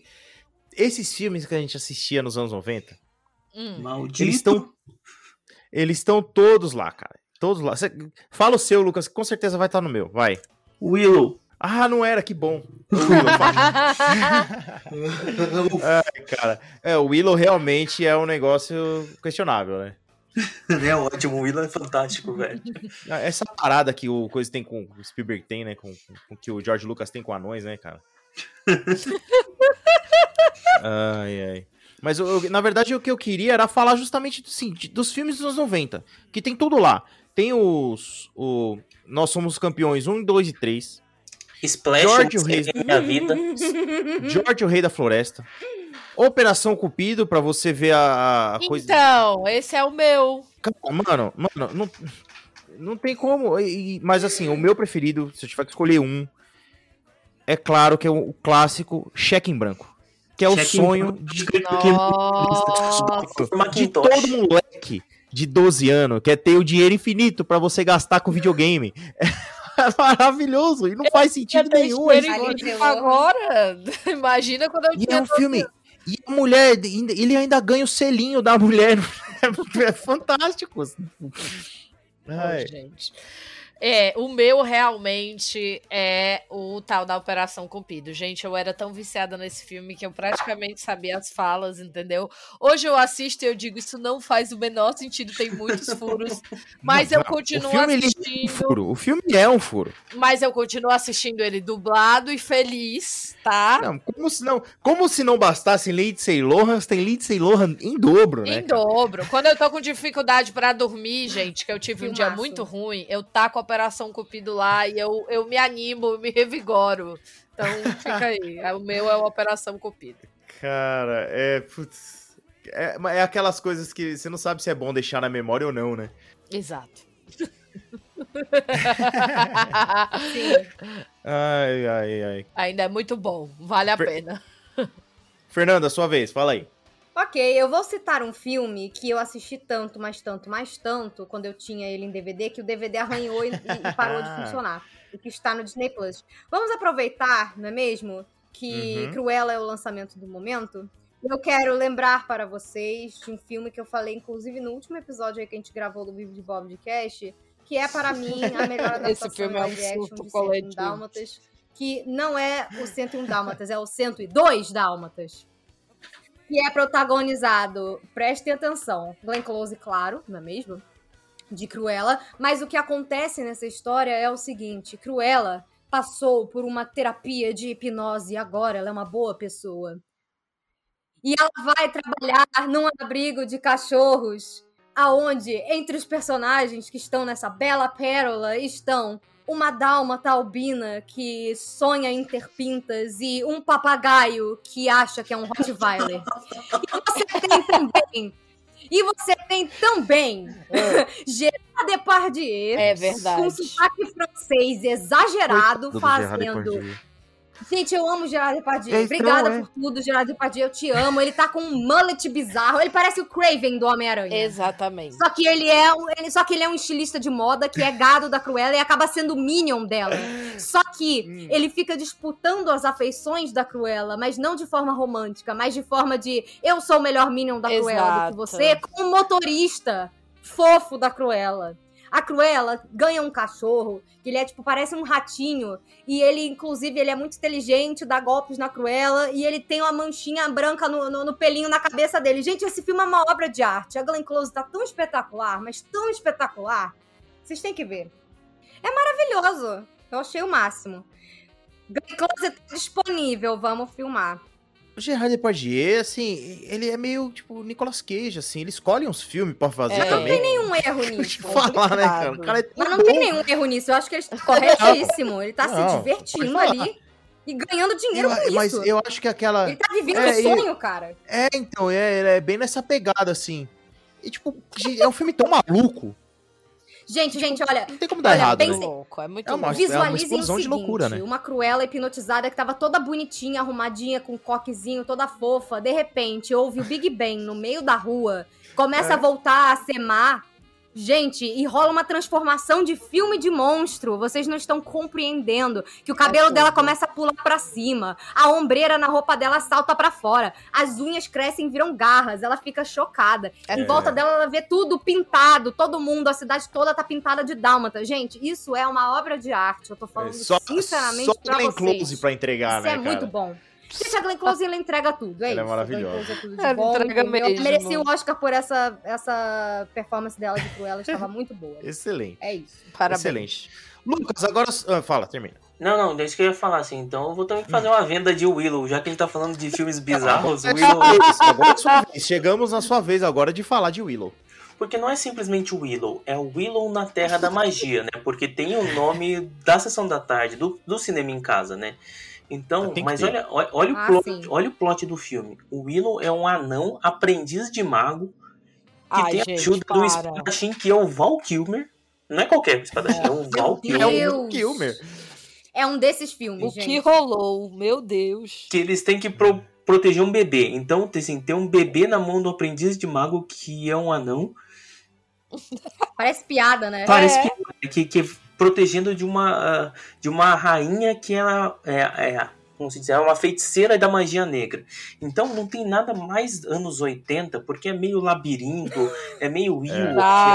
É, é. É- é o Jorge Lucas no ápice da sua criatividade escrevendo Willow na Terra da Magia. Assim, é muito Não, e é fantástico porque, tipo, é George Lucas antes dos efeitos de PowerPoint. Então, tipo, é tudo efeito prático, né, cara? Os efeitos são bons do filme. Hum, cara, não são não, viu, velho? Parece Não é possível. Assiste de Mas os novo. bonecos funcionam, velho. O- o- Eu vou o- reassistir, eu preciso reassistir, faz magia, um tempo. a magia da varinha parece que tá saindo uma. Um, um fio, sabe? Uma. um- sei lá, uma linha. É, é o problema da, né? da computação gráfica, né? O pouco que tem é isso aí, né? Eu amei. Ai, ai. Ah, é muito bom. Antes de fechar, só quero fazer duas menções honrosas aqui que faltou, tá? Só vou citar Vai. só. Operação Bugiganga. Ou, é, o Inspetor Bugiganga Sim. Amo. e Flubber. Flubber é um clássico. Que olha, Outro, outro que, é outro que é uma loucura, né? Perfeito. sim. Ai, ai. Filmes caóticos, Filmes assim. Essa- A gente tipo, devia trocar a categoria para filmes caóticos que você não vai acreditar que existem de fato, mas É existem. tão maluco, né, cara? Que, tipo, é, aqui, é aquilo que o Lucas falou muito bem, né? Ele é tão ruim que faz a volta e fica bom. E fica bom. Exato. O 360 real.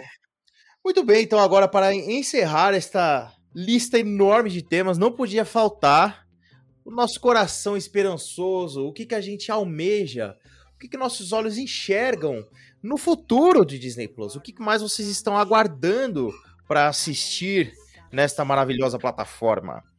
Fernanda, ao começar por você essa aí. Ai, a gente devia Opa. falar em coro, né? Porque todo mundo vai dizer a mesma coisa. Vai, Ah, Fê. Eu não vou porque eu sou diferentão, mas eu pensei nisso aí também. Ai, sei lá. Fala aí.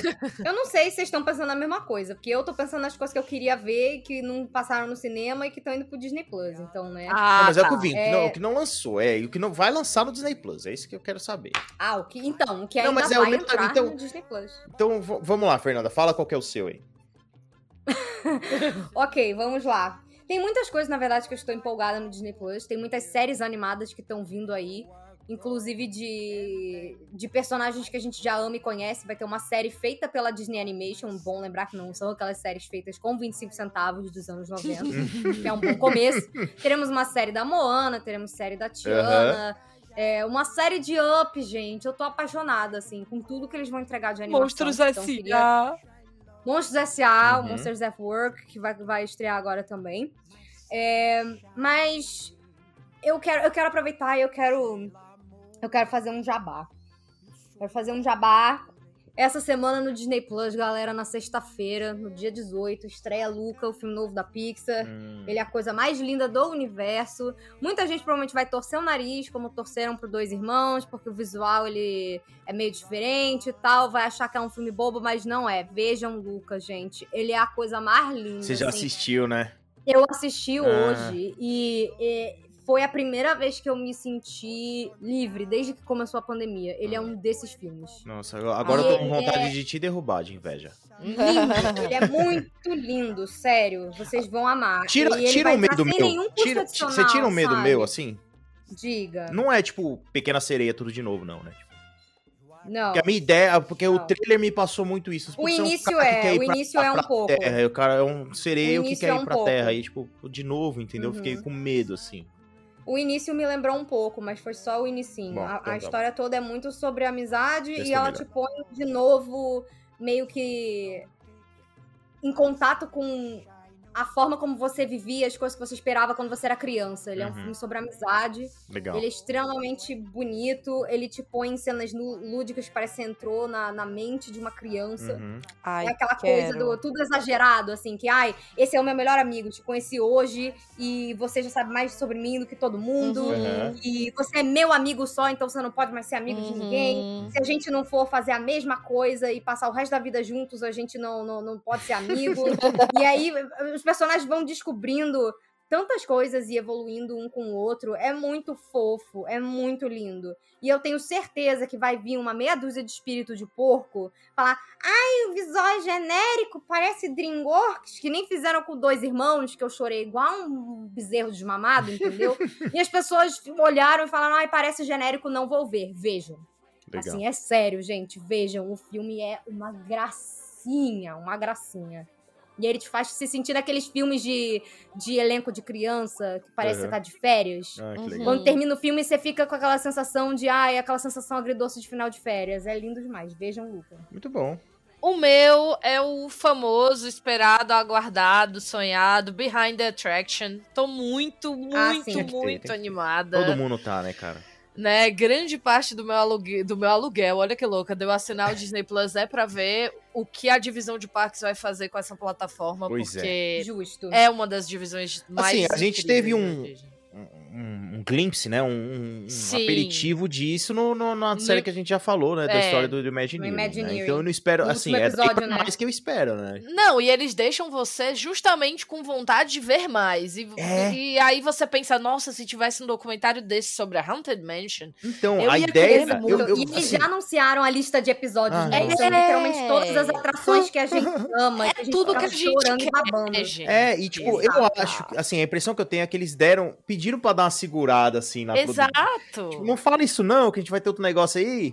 É, eu acho Entendeu? que tem Não, muito sim, É. Você, porque a, a, a história do Imagineering te deixa com muita vontade de saber mais sobre. Eles passam muito por cima das atrações, assim. Uhum. Exato. É. Eles deixa contam ali meio. É um apanhadão, né? É. Da história da empresa e tudo mais. Exato. Mas eu, eu fiquei nessa, nessa energia também de, ai meu Deus, quando é que vão fazer uma, uma série só sobre essa atração, só sobre aquilo ali? Tipo, eu quero me sentir trabalhando na Disney. Vai, gente, me mostra tudo aí. Exatamente, gente. É, então, é, assim, é. tô muito empolgada pra Behind the Attraction e quero que chegue logo dia 16, pois quero assistir tudo de uma vez só.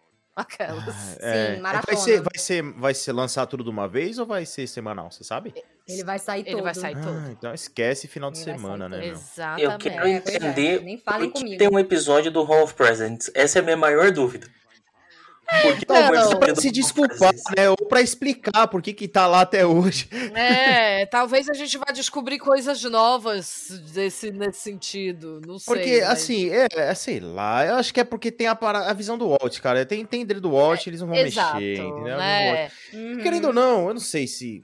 É que, é que o, o momento que a gente vive hoje é muito complicado. E assim, a gente não vê. Eu, a gente vê a atração como tipo, um gerador de conflitos, entendeu? E Uhum. não sei, mas. Historicamente, a Disney é muito. ape- A Disney, a história da Disney anda junto com a história dos Estados Unidos, né? Exatamente. Então, é co- assim- An American Original. Aquelas, entendeu? né? É bem Tá isso, sim. Eu não sei, mas vamos ver, talvez o episódio explique aí. Por quê? É. Porque o que que tá acontecendo? Porque é um eu já falei, cara, é uma excelente atração pra você ir, não entrar na atração, ficar no hall de espera descansando. É fantástico ali, não passa ninguém. Ai, gente, dá uma É um ótimo soneca- descanso. É uma soneca boa. É, aquelas. Eu prefiro, prefiro tirar uma soneca no carrossel do Ai, Progresso. eu amo a soneca do Pra não carrossel ter do que olhar Progresso. a cara do, do animatrônico da Hillary Clinton, que tiveram que mudar as pressas pra ser o Donald Trump. Ai, eu amei. Eu passo. E a, a soneca do Muppet Vision 3D é a melhor soneca que tem, gente. Fica a dica Eu aí, amo Muppets, galera. então eu não durmo lá. Ai, amiga, eu durmo muito. Eu amo, O mas eu do. Progresso é, é a minha ride pra tirar um ronco depois do almoço. Ô, Fernanda, there's a great big Vamos, beautiful faz um, faz um, faz um Então. apanhado rapidinho, geral, assim, das atrações que vão ter episódios. Eu sei que vai ter Haunted Mansion, Piratas Haunted Mansion vai ter, que eu acho que, é o, que eu acho que é o que eu mais espero ver, o da Haunted Mansion. Nossa, porque é insano, né? Sim. Ai, o que mais vai ter, gente? Vai ter Space Mountain, não? Eu acho Vai, que vai. vai, vai eu ter. Space Vai, Mountain, eu tô pegando aqui. Vão ser 10 episódios. Nossa, Ai, cara. gente. Tô querendo ver aqui a lista, Eu calma aí. também. Acho que ele tá no Trator Top. Tá no Trator Top? Ah, eu acho que tá no Trator Top também. Ai. O pessoal se perguntando, o que que é Trator Top, gente? O que que é- o que é? É a nossa seita, aquelas. Muito bom. Ai, ai. Aquele Ai, dia, gente, eu ri bom. Isso aí é só pra quem ouve Passaporte Orlando, vai saber o que Vai que é Trator Top. ter Galaxy's Edge, vai ter Haunted Mansion. Vai ter Tower of Terror, Haunted Mansion, Ah, vai ter Tower of Jungle Terror, Cruise, vai.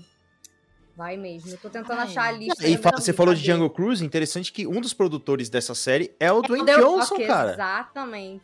É o Dwayne Exato. Johnson. E vai sair, bem, na- vai Achei. sair bem na boca Achou, da estreia do Jungle Cruise, inclusive. Então manda. Inclusive. É, ó, Manda. Jungle Cruise, Haunted Mansions, Star Tours, Twilight Zone Tower of Terror, The Castles, Disneyland Hotel, Space Mountain, It's a Small World, Trains, Trams and Monorails e Hall of Presidents. Aí eu cara, vou vai morrer, ter dos gente. castelos, cara. Vai ter que do legal. Monorail. Vai, ter um Vai. episódio do Monorail. Ah, eu amei Disney. Me entrega tudo. Vamos É lá. que o monorail ele não é um serviço de transporte, ele, Ele é uma atração. É uma atração, é. Especialmente Acho na. Disneyland. A É isso. cabeça. Ele tava. Gente, esse homem tava em 3033 lá nos anos. Tomara que é. esse Lá nos é anos que nem 50. o trenzinho que não funciona nunca, né? Ai, É, por favor. Falar, Seria gente, bom. tem muita manutenção. Lucas, o que, que você tinha separado pra falar?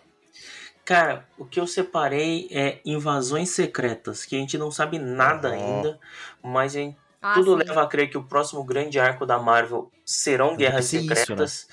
Eh, Vai É. ser invasão Uhum. secretas. Vão falar de Skrull. Eu não gostei de como trataram os Skrulls no filme da Capitã Marvel, mas em WandaVision já teve uma pontinha de Skrull. Eu tenho pra mim que no Soldado Invernal e no Falcão também tem um Skrull lá entre os personagens principais. Uhum. E Legal. em Invasões Secretas já tá confirmado a Calice, né? Então temos a Assim, volta se da nossa for- Calice. Assim, pra quem gosta de, de, de pirar e, e pensar sobre tudo que pode vir a acontecer no universo Marvel, pode ser aquela a cola que vai grudar tudo. Exato. Entendeu? Esse é o Invasões Secretas, entendeu? Pode ser, tipo, o que vai dar base pra tudo que vai acontecer, entendeu? Uhum. Porque, tipo, é uma coisa muito complexa. A Guerras Secretas é uma coisa muito complexa. Então, esse movimento que a Marvel tá prestes a fazer agora, com os Eternos e tal, ele é bem, é bem louco. Eu quero muito ver. Assim, quem, quem A leu o série do Loki também já tá anos abrindo 80, isso, WandaVision, Sabe como é que é louco, universo assim. cósmico, É. vai, eles vão É. surtar. É, e eu acho que eles vão entrar numa parada hardcore total, assim. Pessoal, Eu vocês têm que ver tudo. Uhum. É, eles, eles vão entrar na parada hardcore, você tem que ver tudo. Porque Guerras Secretas é isso, é muito complicado é, de acompanhar, é. entendeu? Então, é, mas é, é uma coisa que eu, tô, eu estou ansioso por, sim, baseado no que, nas experiências que a gente já teve, pode ser que dê muito certo, assim. Então, eu tô Em ansioso pra Kevin Feige, eu acredito. É, não, é, Em. Kevin Feige with trust. É, é, é. Falando em Kevin Feige, e Hum. fa- então vamos ao mi- o que eu estou mais ansioso pra ver, que é uma coisa que eu espero há muito tempo. E talvez tenha até um ragezinho meu daqui a pouquinho, que é o filme da Viúva Negra. E vem que aí, hein? É um dos meus personagens mais, assim, é um dos meus personagens favoritos dos Vingadores. E é um, eu acho uma injustiça até agora não ter tido um filme dela. Eu também Eu acho. E, também e acho. assim, toda vez que alguém exalta o filme da Capitão Marvel, eu fico louco de raiva. Por que a Viúva Negra tá aí desde o começo? ódio. E meninas, assim, como é assim o lugar de vocês, se vocês discordarem de mim, vocês falem, tá? Mas, cara, toda vez que alguém fala tipo, ah, porque a Capitão Marvel, a primeira super-heroína feminina, que tem um filme, não sei o que, eu falo, cara, a Viúva Negra tá dando tapa na cara de todos Então. esses caras desde o começo, mano. A única personagem que enganou o Loki, a única que conseguiu Inclusive, enganar o fiz Loki. uma listinha, justiça deixa- pra deixa eu falar. Eu fiz uma listinha, eu fiz, eu fiz uma listinha, porque eu adoro a Viúva Negra, eu acho Meu uma sacanagem Deus, que fizeram com teremos ela. uma lista. É, Mas Também acho, eu também não, acho ó, muito é- sacanagem. Desde o começo, ela já sabe quem ela é, ela já tá cheia de si. A prime... Uma das primeiras cenas dela é ela com o rap, que ela detona um pelotão inteiro de cara e o rap se matando pra brigar com um. E ela, tipo, o que, que, que tá aí? E, tipo, ela não precisa assim, ó, olha o que eu fiz. Não, ela só, tipo, dá uma risada pra ele, tá ligado? Pô, deixa, deixa, Sim. deixa, deixa esse menino brincar. Deixa esse entendeu? menino É- brincar. é É, bem isso. entendeu? Tem uma a cena dos Vingadores, que o, todo mundo tentando levantar o martelo. Você não vai, ô, ô Natasha? Não, eu não preciso disso, gente. Entendeu? Ela tá- Ela é Ela é superior a todos desde o começo. Ela foi a única que conseguiu levar o Loki na lábia, gente. É verdade. Ela é a única Uhum. que conseguiu levar o Loki, ele é o deus da trapaça. Trapaça. Exatamente. Ela levou o cara na lábia, ela é espetacular. Ah, e sem falar que o do sacrifício maravilhoso dela, além de ela ter se sacrificado, pra que isso acontecesse, ela ganhou a luta.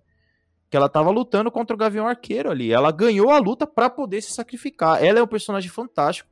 Eu acho que o trono de, tipo, super-heroína da Marvel devia ser dela. Eu também acho. Entendeu? também. Porque ela é um personagem que maravilhoso, cara. Inclusive, ela merecia um filme muito antes dela ter morrido, né, Exato. gente? Porque, tipo, Nossa. a tristeza Exatamente. é essa, né? A galera eu, não eu vai. nem- queria, eu queria, tipo, Viúva Negra, Budapeste. Ah! Cara, Mas, é, mas a ideia é meio que essa, não? Do Ah, mas filme é da Viúva Negra. agora morreu, né, Budapeste amiga? é aí. Ah, Mas agora já morreu, é, agora, é, sabe? exato. O que que impediu de ter um filme dela nos anos 90? Então, Mas não, me Tem os anos me 90. coloca, É isso que me impediu. coloca. Não, anos 2000. me- Mas eu o, que- amei. o que eu tô falando é porque, tipo, o filme da, da, da Capitã Marvel se passa nos anos 90. Por que, que, que pediu, entendeu? De, de fazer isso? Ou faz ela, sei lá, espiã, não sei. eu Na não sei. real, era só o machismo mesmo. Não tipo, sei, cara, é. não sei. É- é- Real era o machismo. eu acho que, tipo, devia ter sido ela. Eu não gosto do filme da Capitã Marvel, eu acho ruim pra caramba. Mas Tipo, o filme eu da acho que deveria gosto ter sido muito. dela, cara. Eu acho que deveria. O trono é. Pra mim, pra mim, o trono é dela. Mas o filme da Capitã Marvel, eu acho que é, é isso, assim. A gente acaba gostando dele porque é o que a gente também era. o- É o que tem, né? É muito o que a gente tinha como Sim. mulheres ali pra se sentir representada nesse Uhum. espaço. Né? Eu lembro, gente, quando eu assisti Mulher Maravilha no cinema, eu, eu, eu, fui- Eu chorava. Eu Não, chorava. É um filme que eu Eu adorei, Mulher Maravilha. O primeiro filme eu achei muito legal. eu fui Primeiro Mulher loucura. Maravilha É, o Eu fui- primeiro. principalmente- e eu- claro. O segundo é horrível, não vamos falar sobre ele, por favor, eu, fico, eu automaticamente fico engatilhada. Eu, não Eu queria um spin-off, tipo, das Amazonas. Porra, Ai, Só em sim. Temicira. né? Só em Temi- Faz um filme só em Temicira, velho. Nossa, delícia. Ia ser muito incrível. legal. Entendeu? Eu acho que rolou isso, assim. Eu acho que a Marvel podia ter interpretado. É porque a Disney, cara, isso é uma coisa que eu falo muito com a Fernanda, né? É, they don't read the room, cara. Eles, eles atrasam Não. muito nessa parada. Eles Eles, têm medo de pisar em terri- muito. Tem dinheiro entendeu? é o primeiro. Entendeu? Tênis, assim. E Então eles eles têm muito medo. No campo do americano, que, Eles né? só- Assim, eles só entram quando tá muito seguro, assim. É os é, é, Estados Unidos entrando na Segunda Guerra, assim. A gente, putz, a guerra Mano, mas nós jogamos o avião em cima do porta-aviões dele, nós no Havaí, velho. Não é assim, não, pô. O terreno tá seguro, vamos entrar. E aí eles vêm com o filme da Capitão Marvel que, tipo, é, eu não gosto do filme, eu não gosto do personagem, e, tipo, eles arrumaram um problema pra cabeça deles, que é uma personagem poderosa demais, eles não têm o que fazer com ela. Então, a E mais poderosa, né? No cânone da Marvel. E antipática pra caramba, nossa senhora. Lhe faltou um pouco de Eu amo ela, não falem da minha Não, não, a atriz é boa, mas. ela não é mas, antipática, mas, não, assim. cara. a- A personagem é muito maneira. Então, mas ela não, ela não serve, pra mim não serve, não serve pro personagem da Marvel, cara. Falta, falta um pouquinho, faltou alguma coisa, uma liga, Faltou carisma. entendeu? Hum. Mas é muito É, doido. então. Quando eu assisti o filme, eu tive essa mesma sensação, assim, da Fê. Eu gostei muito. Uhum. E depois de um certo momento de afastamento, quando eu revi o filme, eu falei, cara, eu acho que eu gostei muito porque ela é aquilo que a gente tinha naquele momento pra se agarrar. Aham. Não, Mas- que é totalmente compreensível. Eu continuo adorando ela.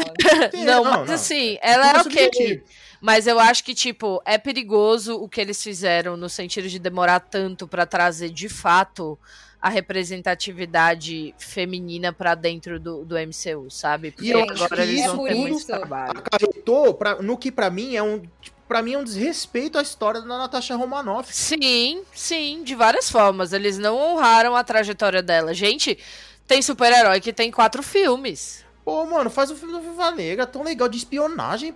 Putz, de espionagem da Viva Negra, cara. Atilhadíssimo, tipo, cadê o filme?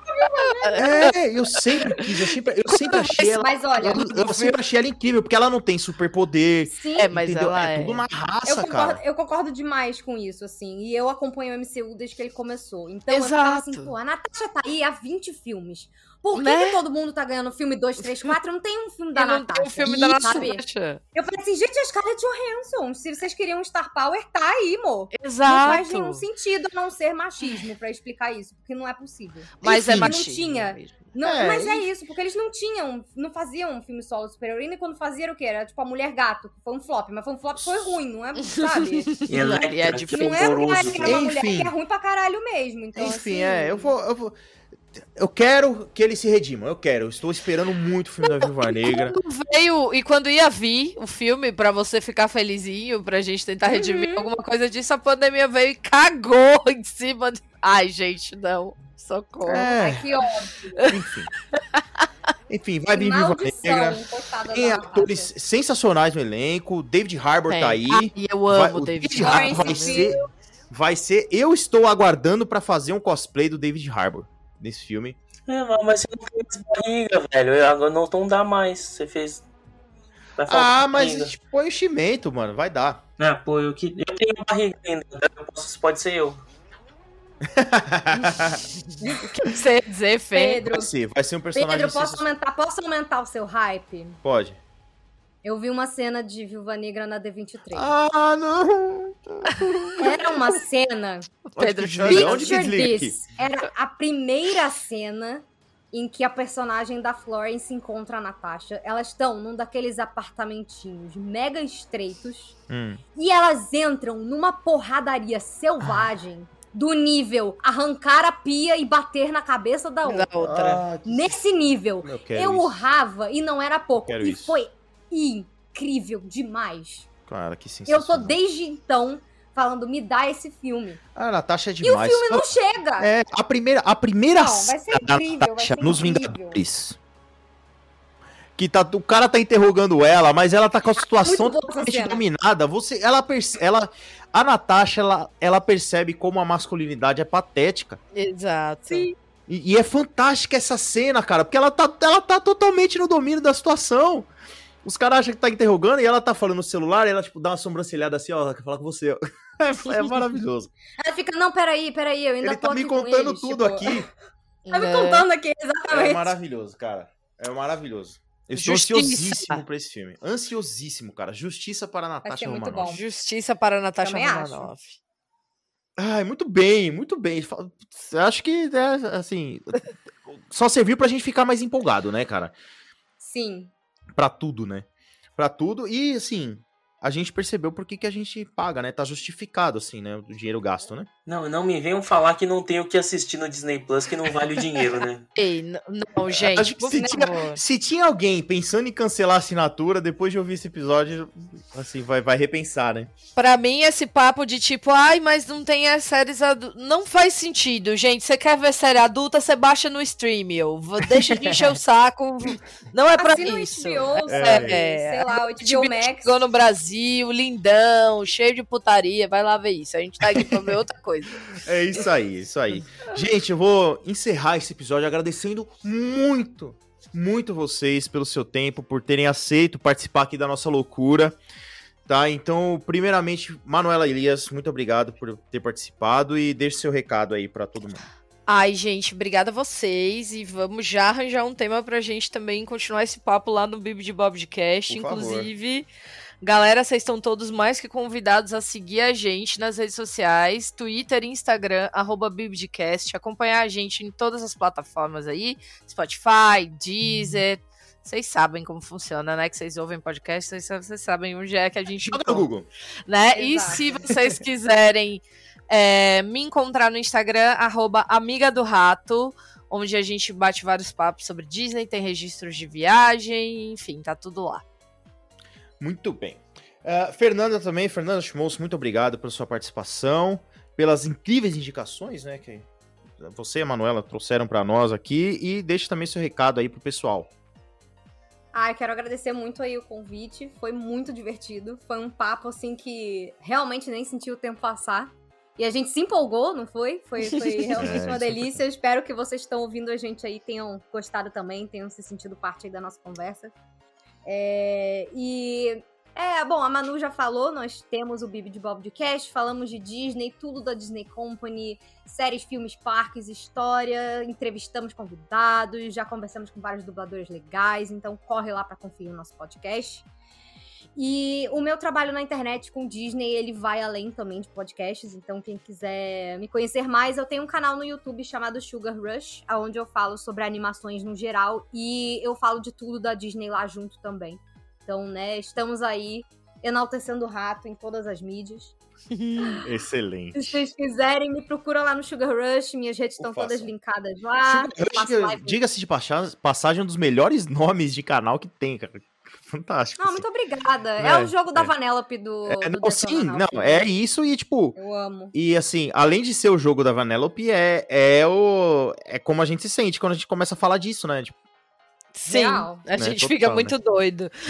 é, É isso. é, muito bem, muito bem, muito a gente bem. fica na, na, na, Sugar High da Disney. Exato. da Disney High, né? Total, eterna, né? Ai, ai, muito bem, gente. E pra você, ouvinte, muito obrigado por nos acompanhar até aqui. Você que nos ouve já sabe, mas vale aqui o recado novamente. Então, Lucas, se eles quiserem nos mandar um e-mail reclamando ou que faltou indicação ou reclamando que a gente indicou um filme que ele não gostou, falou, "Putz, ó, não gostei de Willow, nem apago sem ler. Apago sem ler. vou mandar Não. um e-mail reclamando. Vou mandar um e-mail reclamando. Ou o Loki foi uma porcaria, vou quero reclamar lá. Então, vai mandar um e-mail pra onde, Lucas? Pra falar de Disney, arroba gmail.com. Mas não fala mal do Willow. Ah, você também pode me encontrar lá no Instagram, no arroba pra falar de Disney, ou o Lucas no Arroba pra falar de Orlando. Pra falar de Disney, pra falar de Orlando, fácil, rápido, fala com a gente, a gente adora receber o feedback de vocês sobre cada episódio, é sempre muito bom saber o que vocês pensam, se vocês gostaram do episódio que a gente faz com tanto carinho, não é verdade? Então a gente vai ficando por aqui e até o próximo episódio, pessoal, tchau, tchau! Tchau.